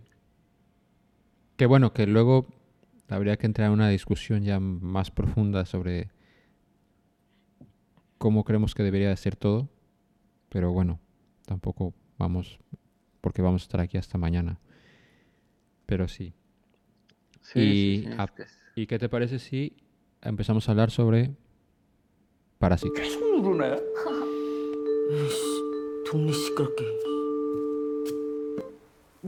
Palma de Oro de 2019, Oscar de 2019 y eh, sin temor a equivocarme, decir que seguramente una de las mejores películas de, el- de los últimos bastantes años.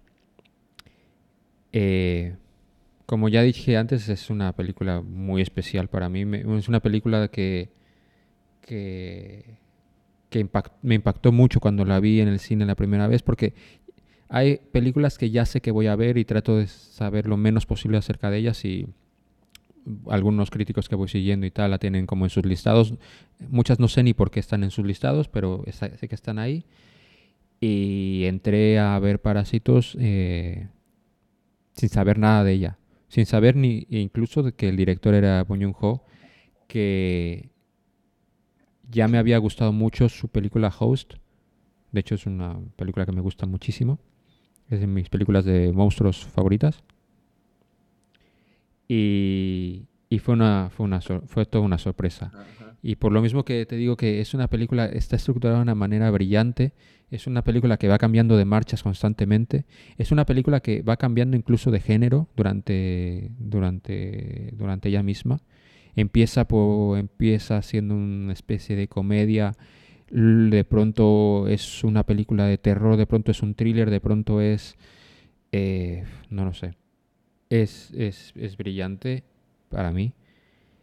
Eh, también en la forma gráfica que tiene contar muchas cosas, la, cómo sitúa a, a sus protagonistas. eh, creo que es una película que trata a todos sus protagonistas de una manera muy, muy inteligente, muy interesante. Y, y es una película dura, pero es una película muy divertida de ver. Y es una película que te va poniendo en el filo del asiento durante muchas veces. Y bueno, vamos a entrar de lleno. ¿Qué te parece Parásitos, Alejandro Carrillo? A mí me gusta un poquito. Creo que ya quedó claro que te gusta mucho. Este, no, pues a mí también me, me- gusta mucho, la, la- volví a ver para esta sesión, que ya la, la vi esa vez cuando la vimos allá en la Cineteca. Em, pues me gusta, me gustan muchas cosas, me gustan los personajes, lo que te comentaba que, que creo que también, a mí me parece que también, o sea, critica la situación en la que nos estamos, en la que estamos inmersos socialmente, pero no, no hace tampoco una apología por, por, por, por, por los pobres, eh, ni contra los ricos. Creo que también de algún modo, pues pinta a los dos como parásitos, ¿no? Esto, Tanto esto, los es- ricos. justo lo, iba- esto lo iba a decir porque como- recuerdo como- que una de las discusiones que había inter- en internet o sea, el- cuando se estrenó la película como- era ¿quiénes son los parásitos? Y había como la- eh, ¿a quién se refiere la película como los parásitos? Y es como es que a todos. Y esto es una una cosa muy guay por lo mismo que dices que que la manera en que están reflejados este am- ambos dos bandos por ponerlo de alguna manera. Sí, sí, porque yo creo que los, pues sí, o sea, los dos son nuevamente como unos desde una, desde un lugar mucho más cómodo, es cierto, que, que, no se puede comparar en cuanto a tema de comodidad y privilegios, pero, pero los dos al final de cuentas son, pues son, son, son parásitos, ¿no? Son de algún modo también, em, pues caricaturas condicionadas de, de- de- del papel que les ha tocado desempeñar, ¿no? A mí esta película, desde que vi el corto, me impactó mucho es- esta escena justo de cuando em, están fumigando la casa y que el papá dice, ábranla, ábranla, es gratis, ¿no? La fumigación, están Sí. todos este, ahogándose con, con el insecticida, pero es gratis y hay que aprovecharlo, ¿no? Que es una actitud que pues much- muchos podemos tener mucho, ¿no? También en, ciertos, en ciertos momentos y los pobres y en diferentes condiciones podemos tener muchos, mucho esa actitud. Eh, y por otro lado, las actitudes que tienen los, eh, los ricos en esa película, ¿no? Los privilegiados en esa película, que también son, en ese sentido, también son tópicas, ¿no? Bueno, porque los pinta, eh, Pues eh, sí, sí, actitudes- sí, sí podemos decir que los pinta de alguna manera, los pinta como inocentes, de alguna manera, menos al padre un poco no, Ah. pero tiene una manera como de, de, Ajá.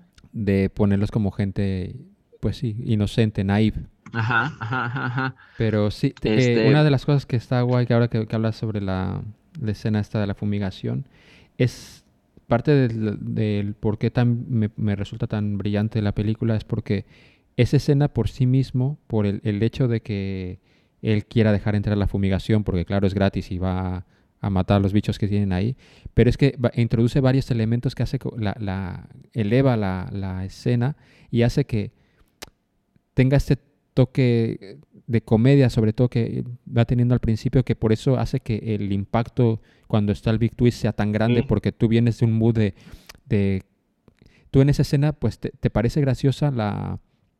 la de alguna manera te parece cómico sí. El, el- el hecho de lo que dice esto, pero al mismo tiempo te escandaliza de alguna manera porque ¿qué están haciendo ellos? Están haciendo las cajas para las pizzas, que tú sabes que van en algún momento a guardar pizzas dentro, dentro de esa cosa. O sea, va, eh, va ah, sumando pequeños elementos que por un lado te hace reír, por un lado te escandaliza de alguna manera, entonces te va, te va, te va moviendo de, de diferentes maneras y esto me, me parece genial. El hecho también de que luego en una segunda en la segunda vez que la ves vas viendo más estos pequeños detalles, pero ya desde el principio te presenta a la familia del señor Kim como una gente que vive en gráfica, o sea, explícitamente te pone gente que vive eh, eh, en el subsuelo.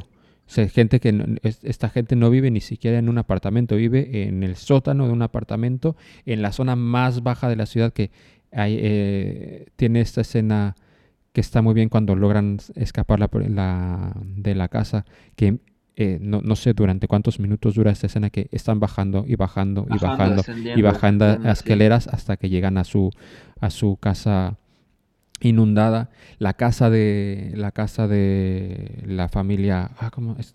No, tampoco me acuerdo cómo se llama la familia rica es una casa que está eh, en la parte alta de la En ciudad pero no solamente está en la parte de la ciudad sino que está como en, la- en una de estas calles elevadas. Y aparte eh, para entrar a la casa tienes que subir unas escaleras y aparte dentro nada más entrar a la casa tienes que subir otras escaleras. O sea todo el tiempo eh, te- está el, el rollo Ajá, este de estás ajá. ascendiendo descendiendo ascendiendo descendiendo y no lo hace, o sea, una vez que ya lo estás viendo lo ves como claramente, pero no es estas películas que es como, mira, mira, eh, eh, no es tan explícito, o sea, es explícito, pero no es ridículamente no te, no te trata de una manera como tonta, como, mira, eso es lo que estoy tratando de explicarte. Y eso me parece muy guay. Me gusta que me traten con respeto. Sí, no, eh, o sea, en ese sentido también dramáticamente, pues eso me, me parece muy, muy brillante, ¿no? Eh, la transformación de los personajes. Me parece una película muy incómoda también. Me, mm, todas estas escenas de cómo están este, suplantando y cómo están ahí en, en, en el... em, cuando se están emborrachando ahí en, el- en el lugar. a- Hay una como una incomodidad presente todo el tiempo, justamente como de mm, esto, ¿no? Que dramáticamente es obvia porque no nos vayan a descubrir, pero también en otro sentido es muy simbólica, ¿no? Como no nos vayan a, no vayamos a descubrir nosotros que tampoco somos lo que, lo que, lo que pretendemos ser o lo que decimos que, que somos, ¿no? Creo que se relaciona también con, con eso, es, a mí me, me, me- me- incomodan muchas escenas, aunque me divierten, me, me terminan incomodando Sí, mucho claro. Mucho, mucho de lo que pasa ahí es, es muy incómodo de ver. em, pero al mismo tiempo es esto, o sea, está escondido en estas escenas tan eh, simbólicas, pero a, vez, a la vez dramáticamente la película es, es impecable, ¿no? Cómo, cómo evoluciona, cómo avanza, en lo que se transforma. eh, en ese sentido me parece un ejercicio estético muy impresionante y también de, eh, o sea, justo, por ejemplo, para, para aterrizar en una de estas escenas de incomodidad, cuando están los dos güeyes, el esposo y la, la esposa, ricos y están los, la familia escondida abajo de la mesa y el papá empieza a hablar del olor de, El señor Kim. del, se- del olor del señor Kim. Que, o sea, es- esa escena que- que también de hecho dice que es el olor de gente del metro, o sea, la gen- el olor de los pobres. El olor a Sí, de pobre. trapo viejo y, o sea, es- esa, esa idea y esos valores de, de ese tipo de gente o de la gente que desempeña ese papel y que al final ese termina siendo un elemento clave en la película, ¿no? El olor, porque al final es lo que, o sea, en ese sentido me parece una película mucho más instintiva que reflexiva en cuanto a cómo lo, lo viven los personajes, ¿no? O sea, no son personajes que toman conciencia de su situación o que escapan conscientemente de su situación, sino que inconscientemente terminan de explotar. O sea, es como un... Es una ruptura de su papel, pero más inconsciente, lo cual también me parece muy chido porque, porque es como que se acumula tanto en el señor Kim y es tanto el abuso y tanto... eh, tanta la opresión vivida por tantos lugares, que este elemento del olor es el que termina de, de hacer que se detone todo, ¿no? Y que finalmente cuando, cuando ve que hace cara de asco eh, al levantar el cadáver y sacar las, las llaves, es el elemento que, que hace que detone todo. Pero hay un montón de actitudes que son muy, muy comunes, ¿no? Y son muy parecidas a las que tenía Pinky, ¿no? Como, como esta idea de cuando lo disfraza de indio, eh, al señor Kim y están ahí en los arbustos y él, y él como muy buena onda, ¿no? El jefe, este, nada, muchas gracias, disculpe que lo, que pues que le haga esto, sé que es incómodo para usted, pero pues ya ve mi esposa, así como, como muy como amigos, ¿no? Sí, Pero cuando ve que el otro como que no le gusta, le dice, tómelo como un trabajo, le voy a pagar el doble así, o sea, te chingas y lo haces porque estás trabajando para mí. Sí, ¿no? Que es la misma actitud que tenía Kim, esta, este lugar como tan, esta línea tan difusa, ¿no? Entre te trato con, entre comillas, respeto, entre comillas, este, bien, pero que no quede duda que estás trabajando para mí y eres mi sirviente, Sí. ¿no? Esa es una línea muy, muy cabrona, ¿no? Otra, otra cosa que me pareció muy. que me parece muy interesante de la película es que te, te presenta a, a- a la familia del señor Kim como gente muy capaz.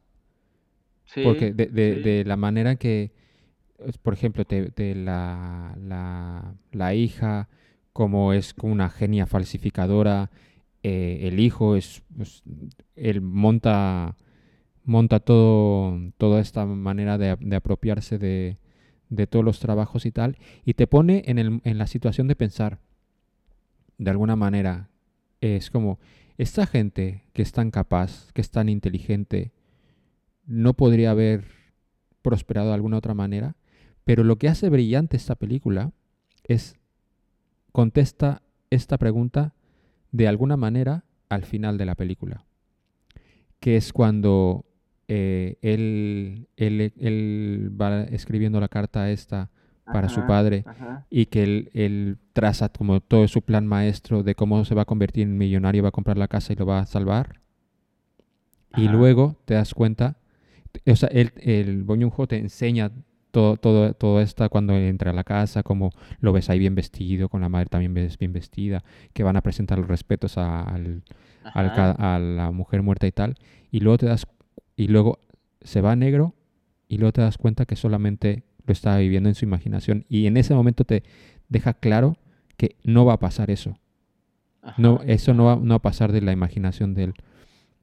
Y esto es una manera muy dura, pero a mí me pareció brutal de, de cerrar la película y contestar esta pregunta, porque no solamente, no solamente, que también, ¿eh? pero eh, hablabas un poco sobre la idea de esta de no, que eh, solamente con que tengas la capacidad y solamente con que luches con todas tus fuerzas vas a prosperar y todo exacto, esto y- sino que también en el sistema este de privilegios, que no, no digo que no pueda pasar, obviamente pasa, y por eso existe la figura esta del tigre blanco que se, que se menciona en, en el tigre blanco.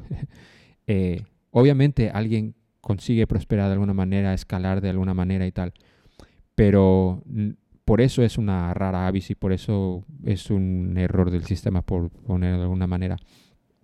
Porque el privilegio viene de eso, el privilegio viene de que la gente que la gente que tiene más oportunidades de ser rica es la gente que nació rica.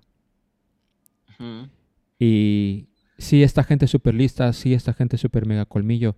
Y sí, sí, quieren, puede ir al- a la universidad y tú también de alguna manera tienes suerte de haber nacido en Corea del Sur y no haber nacido en una aldea de la India. Pero el mensaje no, no es esto como voy a poner todo el esfuerzo de y voy a prosperar y me voy a hacer rico, me voy a comprar la casa y te voy a... Porque no va a pasar. Porque no es tan Claro, fácil. sí. Porque... Y esto me pareció una manera de terminar la película absolutamente brillante. Es cierto, es cierto. Me gusta mucho lo que dices. Yo no, yo no había puesto tanta atención en ese punto y creo que sí es importantísimo. Y creo que sí, sí, sí, me, me parece muy interesante lo que dices porque es em, como que el sistema es tan perfecto, este sistema de, del que hemos hablado también mucho en, esta, en, en este podcast, de la autosuperación y las ganas de luchar por tus sueños y conquistar y es tan perfecto porque además, como dices, llega a pasar. O sea, es un sistema que está diseñado perfectamente porque hay casos donde gente que ha luchado mucho y que nació de la pobreza se hacen ricos.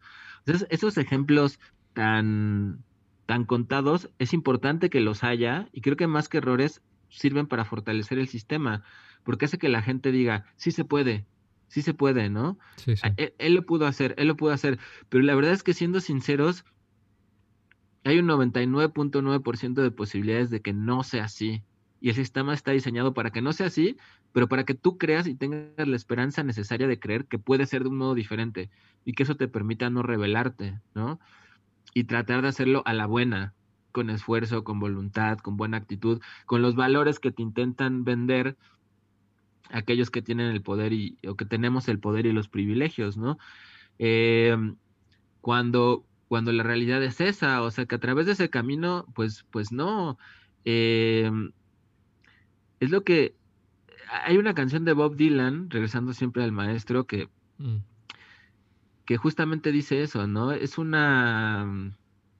Es, es absurdo y ridículo creer que, que, puedes convertirte en eso que quieres. Que todos puedan convertirse en, en, en eso que sueñan, en eso que es sus sueños, ¿no? Es, lo estoy citando muy mal ahorita, no recuerdo exactamente de, de, de la parte de la, de la canción que lo dice, pero, pero es esto, ¿no? Es una completa mentira eso de que te puedes convertir en, en, ese sueño que te han vendido, en eso que cualquiera se puede convertir en cualquier cosa. Es una completa mentira, ¿no? Es una completa mentira que además funciona a que la mentira y el sistema siga existiendo. Los poquitos que lo han logrado son suficientes, suficiente esperanza para los cientos de miles de millones que jamás lo han logrado y que jamás lo lograrán. Ni, ni lo lograremos, ¿no? En vez de justamente aceptar la realidad y cómo me lo gano yo, cómo me convierto en, en lo que yo pueda desde donde puedo, todo gira en los sueños se cumplen, los sueños se cumplen. Y la poquita, y, y- parece como tan común, no sé, con esto de las Olimpiadas pasa mucho, con muchas otras cosas, ¿no? ahora Aquel, justamente... aquel pequeño actor, aquel pequeño actor que, que, que logra ganar un Oscar, lo primero que dice, o sea, ya parece cliché y panfleto, pero todos dicen las mismas mamadas siempre, o sea, cualquiera, especialmente en países tercermundistas, y yo supongo que en España también, que logra obtener una cosa importante, siempre dice, hey chicos, recuerden, los sueños se cumplen, luchen por ellos hasta el fin, soy un ejemplo perfecto de que los sueños se cumplen. Y es como si el mismo pobre que fue jodido siempre termina trabajando para el sistema porque lo logra y le inculca el mismo discurso a los otros. Luchen por sus sueños, sus sueños se cumplen. Soy un ejemplo claro de que los sueños se cumplen, ¿no? De que con esfuerzo, perseverancia se cumple lo que uno quiere. Y entonces te venden esta idea de que el éxito es eso, o ganarte un Oscar, o, o este, bueno, esto ya es como saliéndonos un poco del tema, ¿no? Pero No, eh, no, obtener una medalla olímpica, cuando, cuando el deporte, o sea, uno podría ser feliz a través del deporte, aunque nunca juegues para un equipo de primera división, aunque nunca ganes una liga, aunque nunca ganes una medalla. O sea, el deporte te puede llevar a ser feliz simplemente practicarlo cada semana o dando clases a chavitos de deporte, pero te venden esta idea de que conquistar el sueño es hacerte famoso, ganarte una puta medalla olímpica, ganarte un Oscar. Y los que lo logran refuerzan esa, esa idea diciendo, se puede, yo lo hice. Entonces es una cosa de, ¿cómo escapas ante tanto pinche... No, bu- por ejemplo, eh, estos días que, bueno, que acaba de pasar. a- Ahora, estaba pensando en América Latina y tal, que acá, bueno, tenía a Messi en, en mi pensamiento, porque lo he tenido muchos años en mi pensamiento. Y bueno, Sí. acaba de pasarlo, esto que ha dejado el Barça y tal, y, y me ha dolido un poco, pero bueno, como te, ya no sé si lo he contado, pero estoy en este proceso de dejar un poco el fútbol de lado por, bueno, o no sé si algún día hablaremos de esto. Eh, pero pensando en esta figura de la superestrella latinoamericana, es, y esta misma idea de que, de que se puede llegar a ser Messi o se puede llegar a ser Ronaldinho, se puede llegar a ser tal, eh, ¿cuánto daño realmente ha hecho esto, a- esta idea en, en América Latina, en Sudamérica? hace más daño que bien. ¿Cuán- por ¿Cuánta gente ha dejado sus estudios por, por, por emplearse a fondo en el deporte? Que el deporte está bien y tal, pero de la manera que se ha constituido y la manera que, que es, es el poner, el, el poner ejemplo como ejemplo la excepcionalidad, el daño que hace. No sé. Eso, eso, me gusta mucho cómo lo dices. Poner como ejemplo la excepcionalidad, me gusta mucho eso, eso que dijiste. Porque es eso, ¿no? Por ejemplo, hace poco vi una entrevista que le hacían al Canelo Álvarez enseñando sus, su guardarropa con creo que más de 600 pares diferentes de zapatos y dice, no, pues es que lo hice, yo vendía paletas en, en, en un pecero y quiero que todos los niños del mundo sepan que se puede.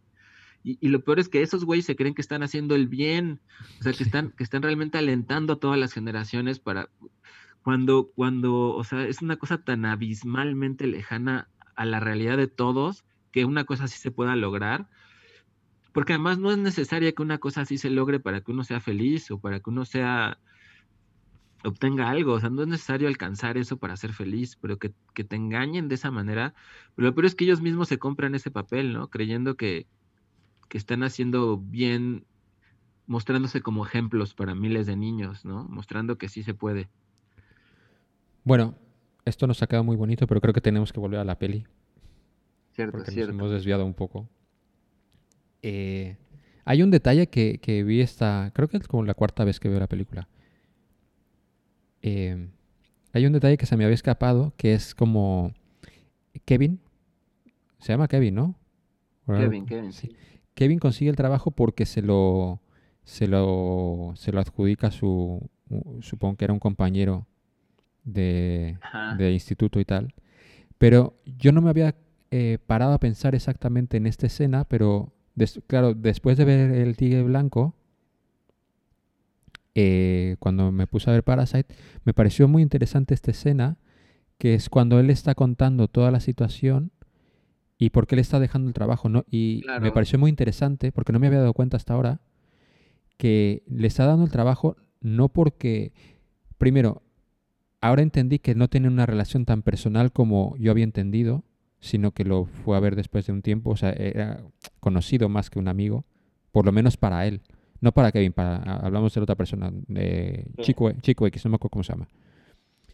Pero lo que me pareció muy interesante es que yo no me había dado cuenta que en realidad de- le, de- le da el trabajo porque no lo ve como un rival, lo ve como una persona inofensiva. Exacto.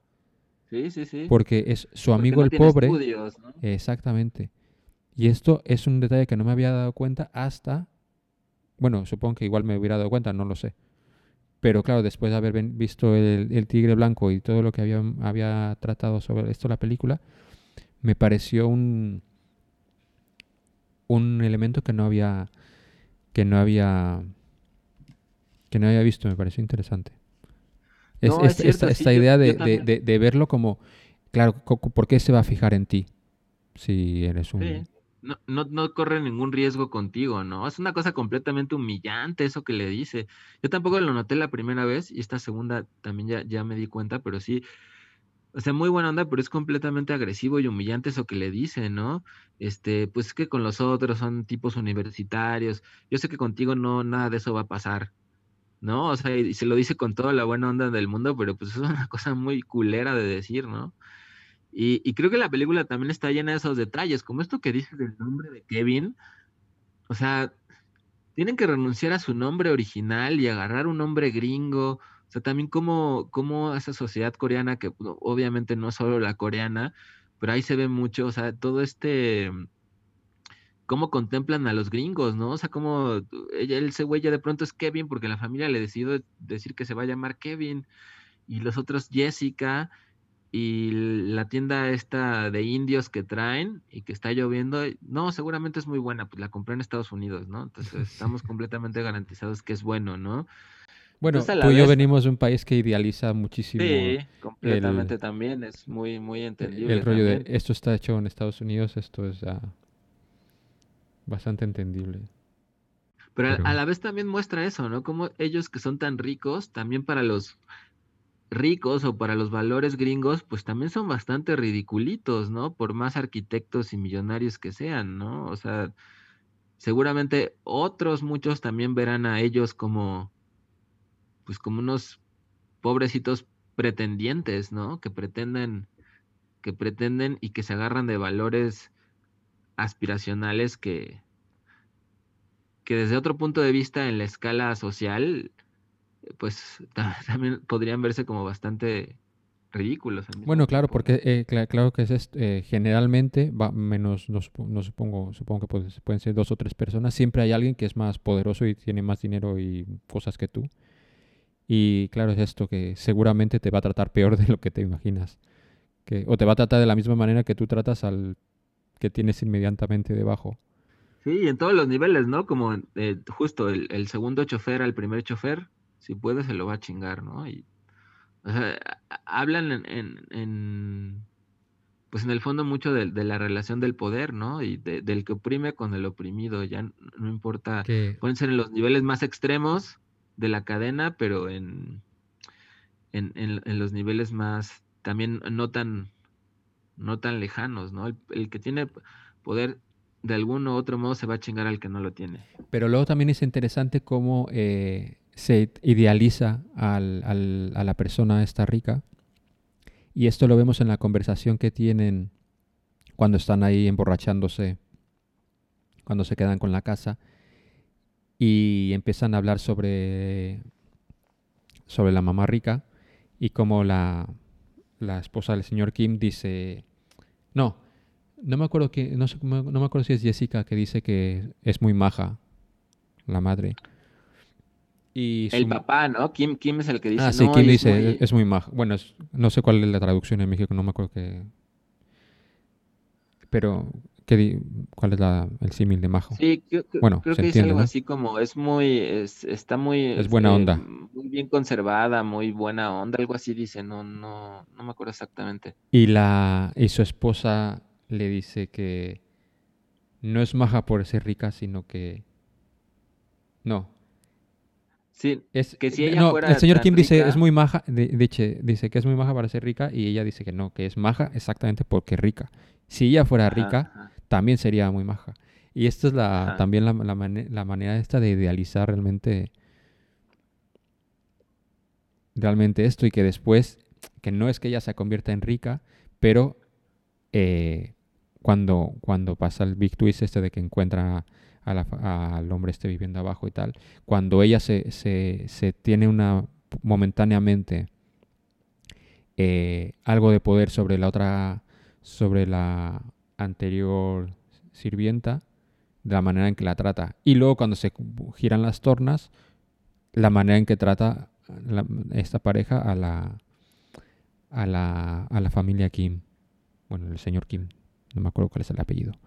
Sí, este, creo que tiene un montón, un montón de, de cosas, ¿no? También, yo lo que no me notó en la primera vez es el, el, el esposo rico y cómo realmente, cómo se saca de onda con el señor Kim le habla de amor, ¿no? Y le dice, sí, sí, supongamos que sí la amo, ¿no? Así como, ah, asumamos que sí se trata de amor, ¿no? Lo que siente por, por su esposa.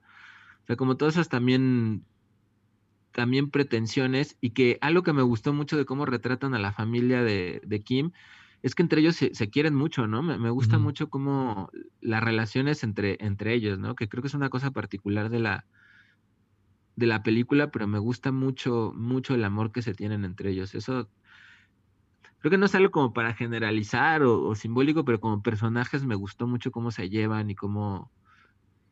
y la relación que hay entre ellos, ¿no? Que, que parece ser muy distinta en ese caso que la que hay en, en la familia de los, de los ricos, ¿no? De cómo se lleva la hija con la mamá y con el papá, y el papá cómo se lleva con ellas. Eso no lo había notado tanto, pero me gustó mucho como personajes, cómo se llevan él con el hijo. A la vez también el hijo esperando que el papá tenga un plan, ¿no? Esa escena también me, me, me gustó mucho. Y este diálogo que al final el papá le dice, no, ¿para qué tienes un plan? Si, si tienes un plan siempre va a fallar. Lo mejor es no tenerlo y así nunca te, nunca te desilusionas de nada. Ya, sí, es tremendo. Pero creo que ahora hemos, hemos roto récord de, de, ti- de du- ¿De de duración? ¿no? Sí, parece ser. Pero claro, es que nos metemos en dos películas de estas así y luego encima pones ahí sobre la mesa un cortometraje y un cuento, pues esto es tu culpa. Pero bueno, eh, eh, pues sí, lo, lo dejamos aquí. ¿Te parece bien? Sí, sí, creo, Creo que ya hemos hablado sobre nuestro amor sobre todas, todas, todas, todas estas obras. Y bueno, eh, otra vez recomendamos que, que las vean y que las, que las vuelvan a disfrutar. Creo que son películas que se pueden ver.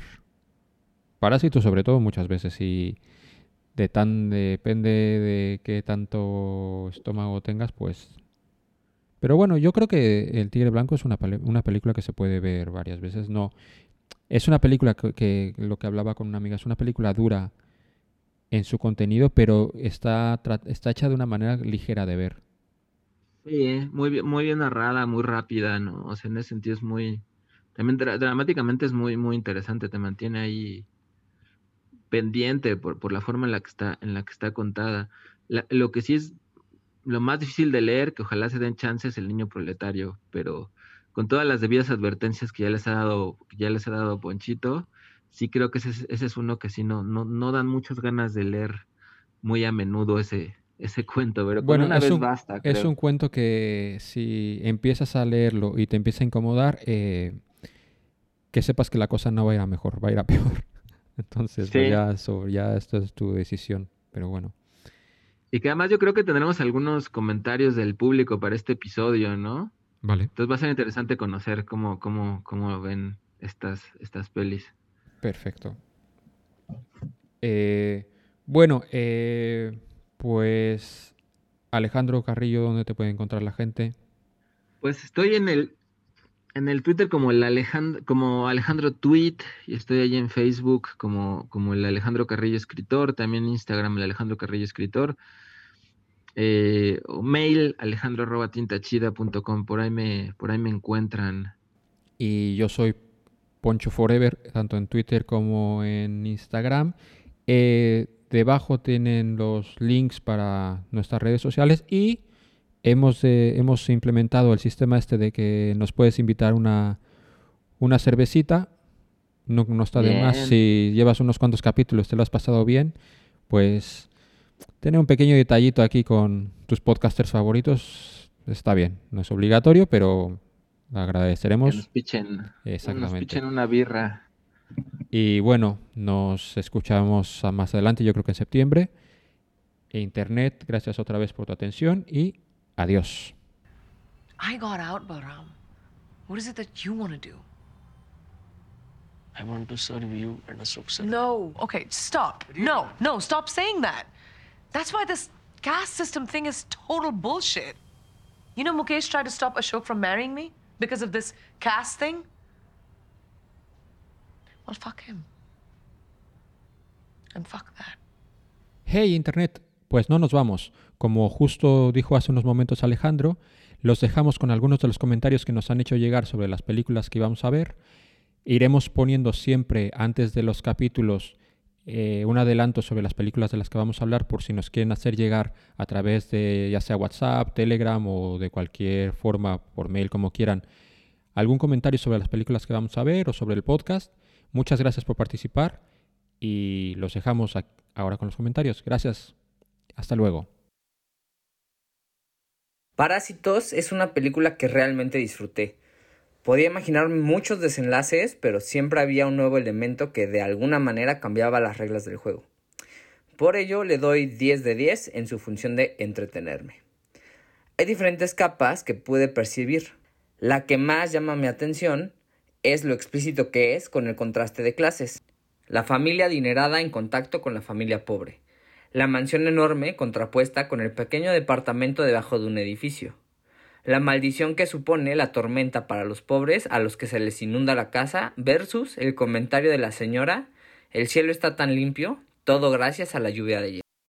Sobre las películas White Tiger y Parasite, quiero decir que anteriormente eh, la lucha de clases, la desigualdad social se enmarcaba en dos narrativas.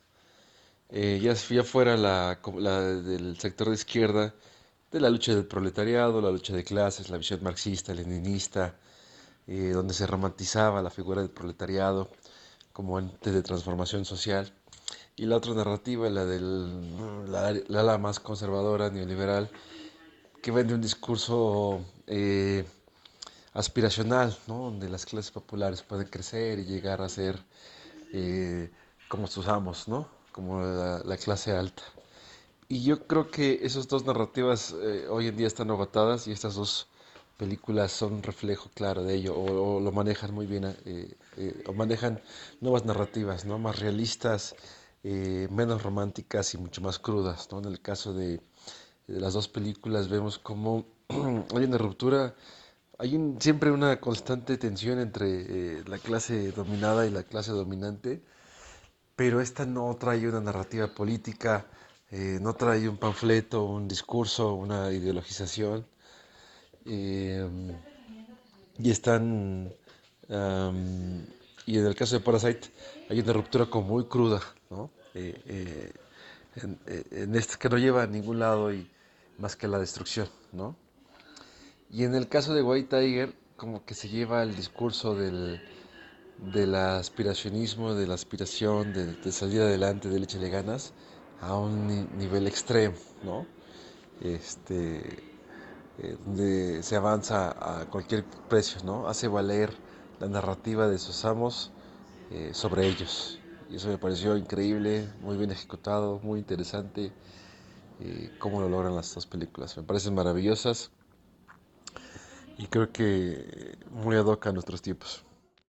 Pues en principio creo que las dos películas son muy parecidas, pero desde un punto de vista diferente. El, Parasites, pues yo creo que se ve la, la diferencia de clases desde el punto de vista de la sobrevivencia de la familia, que hacen prácticamente todo para mantener cierto estatus. Y en el Tigre Blanco, mm, pues yo creo que tiene que ver más con el, el resentimiento y este y esta conciencia de clase que en un momento dado toma el protagonista al punto de, este, de vengarse de la clase dominante. Creo que son muy buenas películas y súper recomendadas.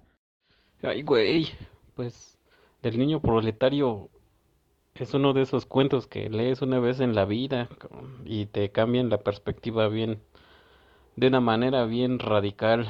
Eh, pues va junto con pegado con el tema que traemos ahí entre parásitos y, y el tigre blanco, pero tiene que ver, yo creo que, bueno, sí critica un poco lo que es el, el, sistema y el sometimiento de las clases, pero pues lo hace de una manera brutal a través de este pinche atropello que, que, le provocan al personaje principal y, y pues es desgarrador, pero desgraciadamente es una, es una realidad que, que nos viene persiguiendo desde hace varios siglos, creo yo no solo con la invención del, capitalismo y esta lucha de clases que siempre hay, pero nos da a entender que pues en realidad las clases bajas siempre son las más las más madreadas.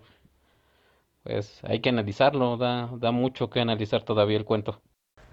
Acabo de leer el cuento El niño proletario de Osvaldo Lamborghini y todavía no termino de reponerme del impacto.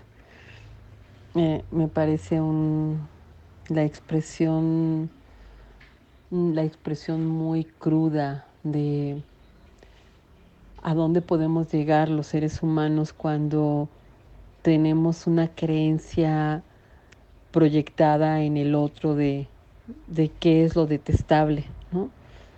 Si, la, si lo detestable es la miseria, el ser negro, el ser gordo, eh, cualquier creencia que tenemos que se nos ha inculcado y que hemos alimentado sobre los otros, sobre lo que es diferente a nosotros y la furia y la rabia con la que queremos desaparecer al otro. me, impactó muchísimo el nivel de violencia sobre todo aquello que es diferente a, nosotros y, y la capacidad de monstruosa de, de destrozar al otro, eh, que es de alguna forma muy similar al, a lo que se ve en la película del tigre blanco. Esta destrucción, claro, pero una destrucción sistemática, sistemática y consensuada socialmente, ¿no? De los ricos sobre los, los de la casta baja, ¿no? O sea, esa, esa similitud entre estos actos de violencia atroz contra ese niño que es descarada, que no, no, no está velada por nada y que horroriza porque son niños contra otro niño. Pero acá en el, en el tigre blanco es ese, esa rabia, ese, esa, ese querer destruir al otro porque su sola presencia pareciera que amenaza. En el tigre blanco me parece que esa forma de, de, destruir a los otros, a los de las castas bajas, a los pobres, eh, está totalmente naturalizado por, por el sistema de castas de la India, pero que es finalmente algo que como finalmente no es tan lejano, no es allá en la India, es, es aquí con nosotros, o sea, cómo cómo podemos destruir a los otros que, que nosotros asumimos que son otros. Eh, en el tigre blanco lo que me, me, parece también muy, muy bien expresado es esa, esa filtración en, en la familia de, de, esa mentalidad también de servir al otro, ¿no? de, de sentirse que uno uno tiene que tener un lugar y ese lugar, aunque sea, tiene que ser a través de te sirvo a ti. ¿no? O sea, esa necesidad de pertenencia a la vida que entonces se, se justifica a través del, pues yo estoy para servirte, ¿no? Mi, el sentido de mi vida está en, en atender a otro, en servir a otro. Y el, el personaje principal de, del Tigre Blanco me parece que expresa de una manera muy impactante cómo eh, la familia es ese primer núcleo que, que nos va a alimentar esta sensación de no tenemos un lugar o qué lugar tenemos en el mundo. Y cómo está totalmente corrompido por al, al servicio de, de los poderosos. Todavía estoy muy, muy impactada por este texto y que creo que tiene mucha relación, totalmente la misma relación de, de esta violencia sobre los otros que se expresa en, en El Tigre Blanco. Bueno, en relación a la película El Tigre Blanco, eh, me parece una película pues muy cruda, este, pero muy apegada a lo que pues yo creo que realmente existe, ¿no? Bueno, y sobre todo una sociedad en la cual está sobredeterminada por las castas, este, y en la cual el, el ¿cómo se llama?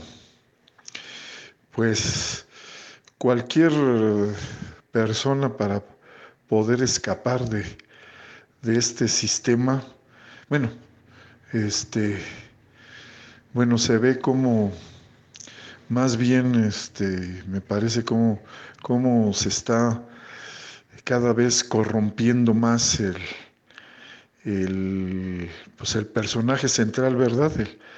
De la narración, este, y cómo para escapar supuestamente de esto, pues eh, termina, pues ahora sí que eh, traicionando a todo mundo, ¿no? Eh, y cómo se llama, corrompiéndose al extremo, ¿no? Sí, se me hace una película muy, pues fuerte, pero pues muy real, ¿no? Porque, este, pues eh, yo creo que refleja un mundo en el cual vivimos actualmente que no solo el, eh, el- el- el personaje central de esa película eh, lo vive así, ¿no? En un mundo que seguramente en- con los narcos, este, pues sucede esto, ¿no? Así en, en donde eh, se van, se va imponiendo la, la cultura del el que, el que tiene más, más poder, el que tiene dinero es el que cuenta, ¿no? Es el que vale. Y en cuanto al, al cuento este, bueno, eh, del, del niño proletario, pues la verdad sí se me hace muy, también, bueno, ahí sí totalmente extremo, ¿no? Así se me hace el colmo del, pues del sadismo. Este, sí se me hizo muy fuerte el, el que pueda llegar gente al, pues es más, hasta gozar con el, con el dolor ajeno, ¿no? Este, pues sí se me hace un ejemplo así muy, muy fuerte de lo que, del, pues del colmo, ¿no? Del, para mí, del, de, de- de, pues de un pensamiento y de un actuar, pues sádico, ¿no? Este, pues es lo único que podría comentar de ese, de ese cuento. 아 잠깐 제시카 외동딸 일리노이 시카고 과선배는 김진모 그는 이사촌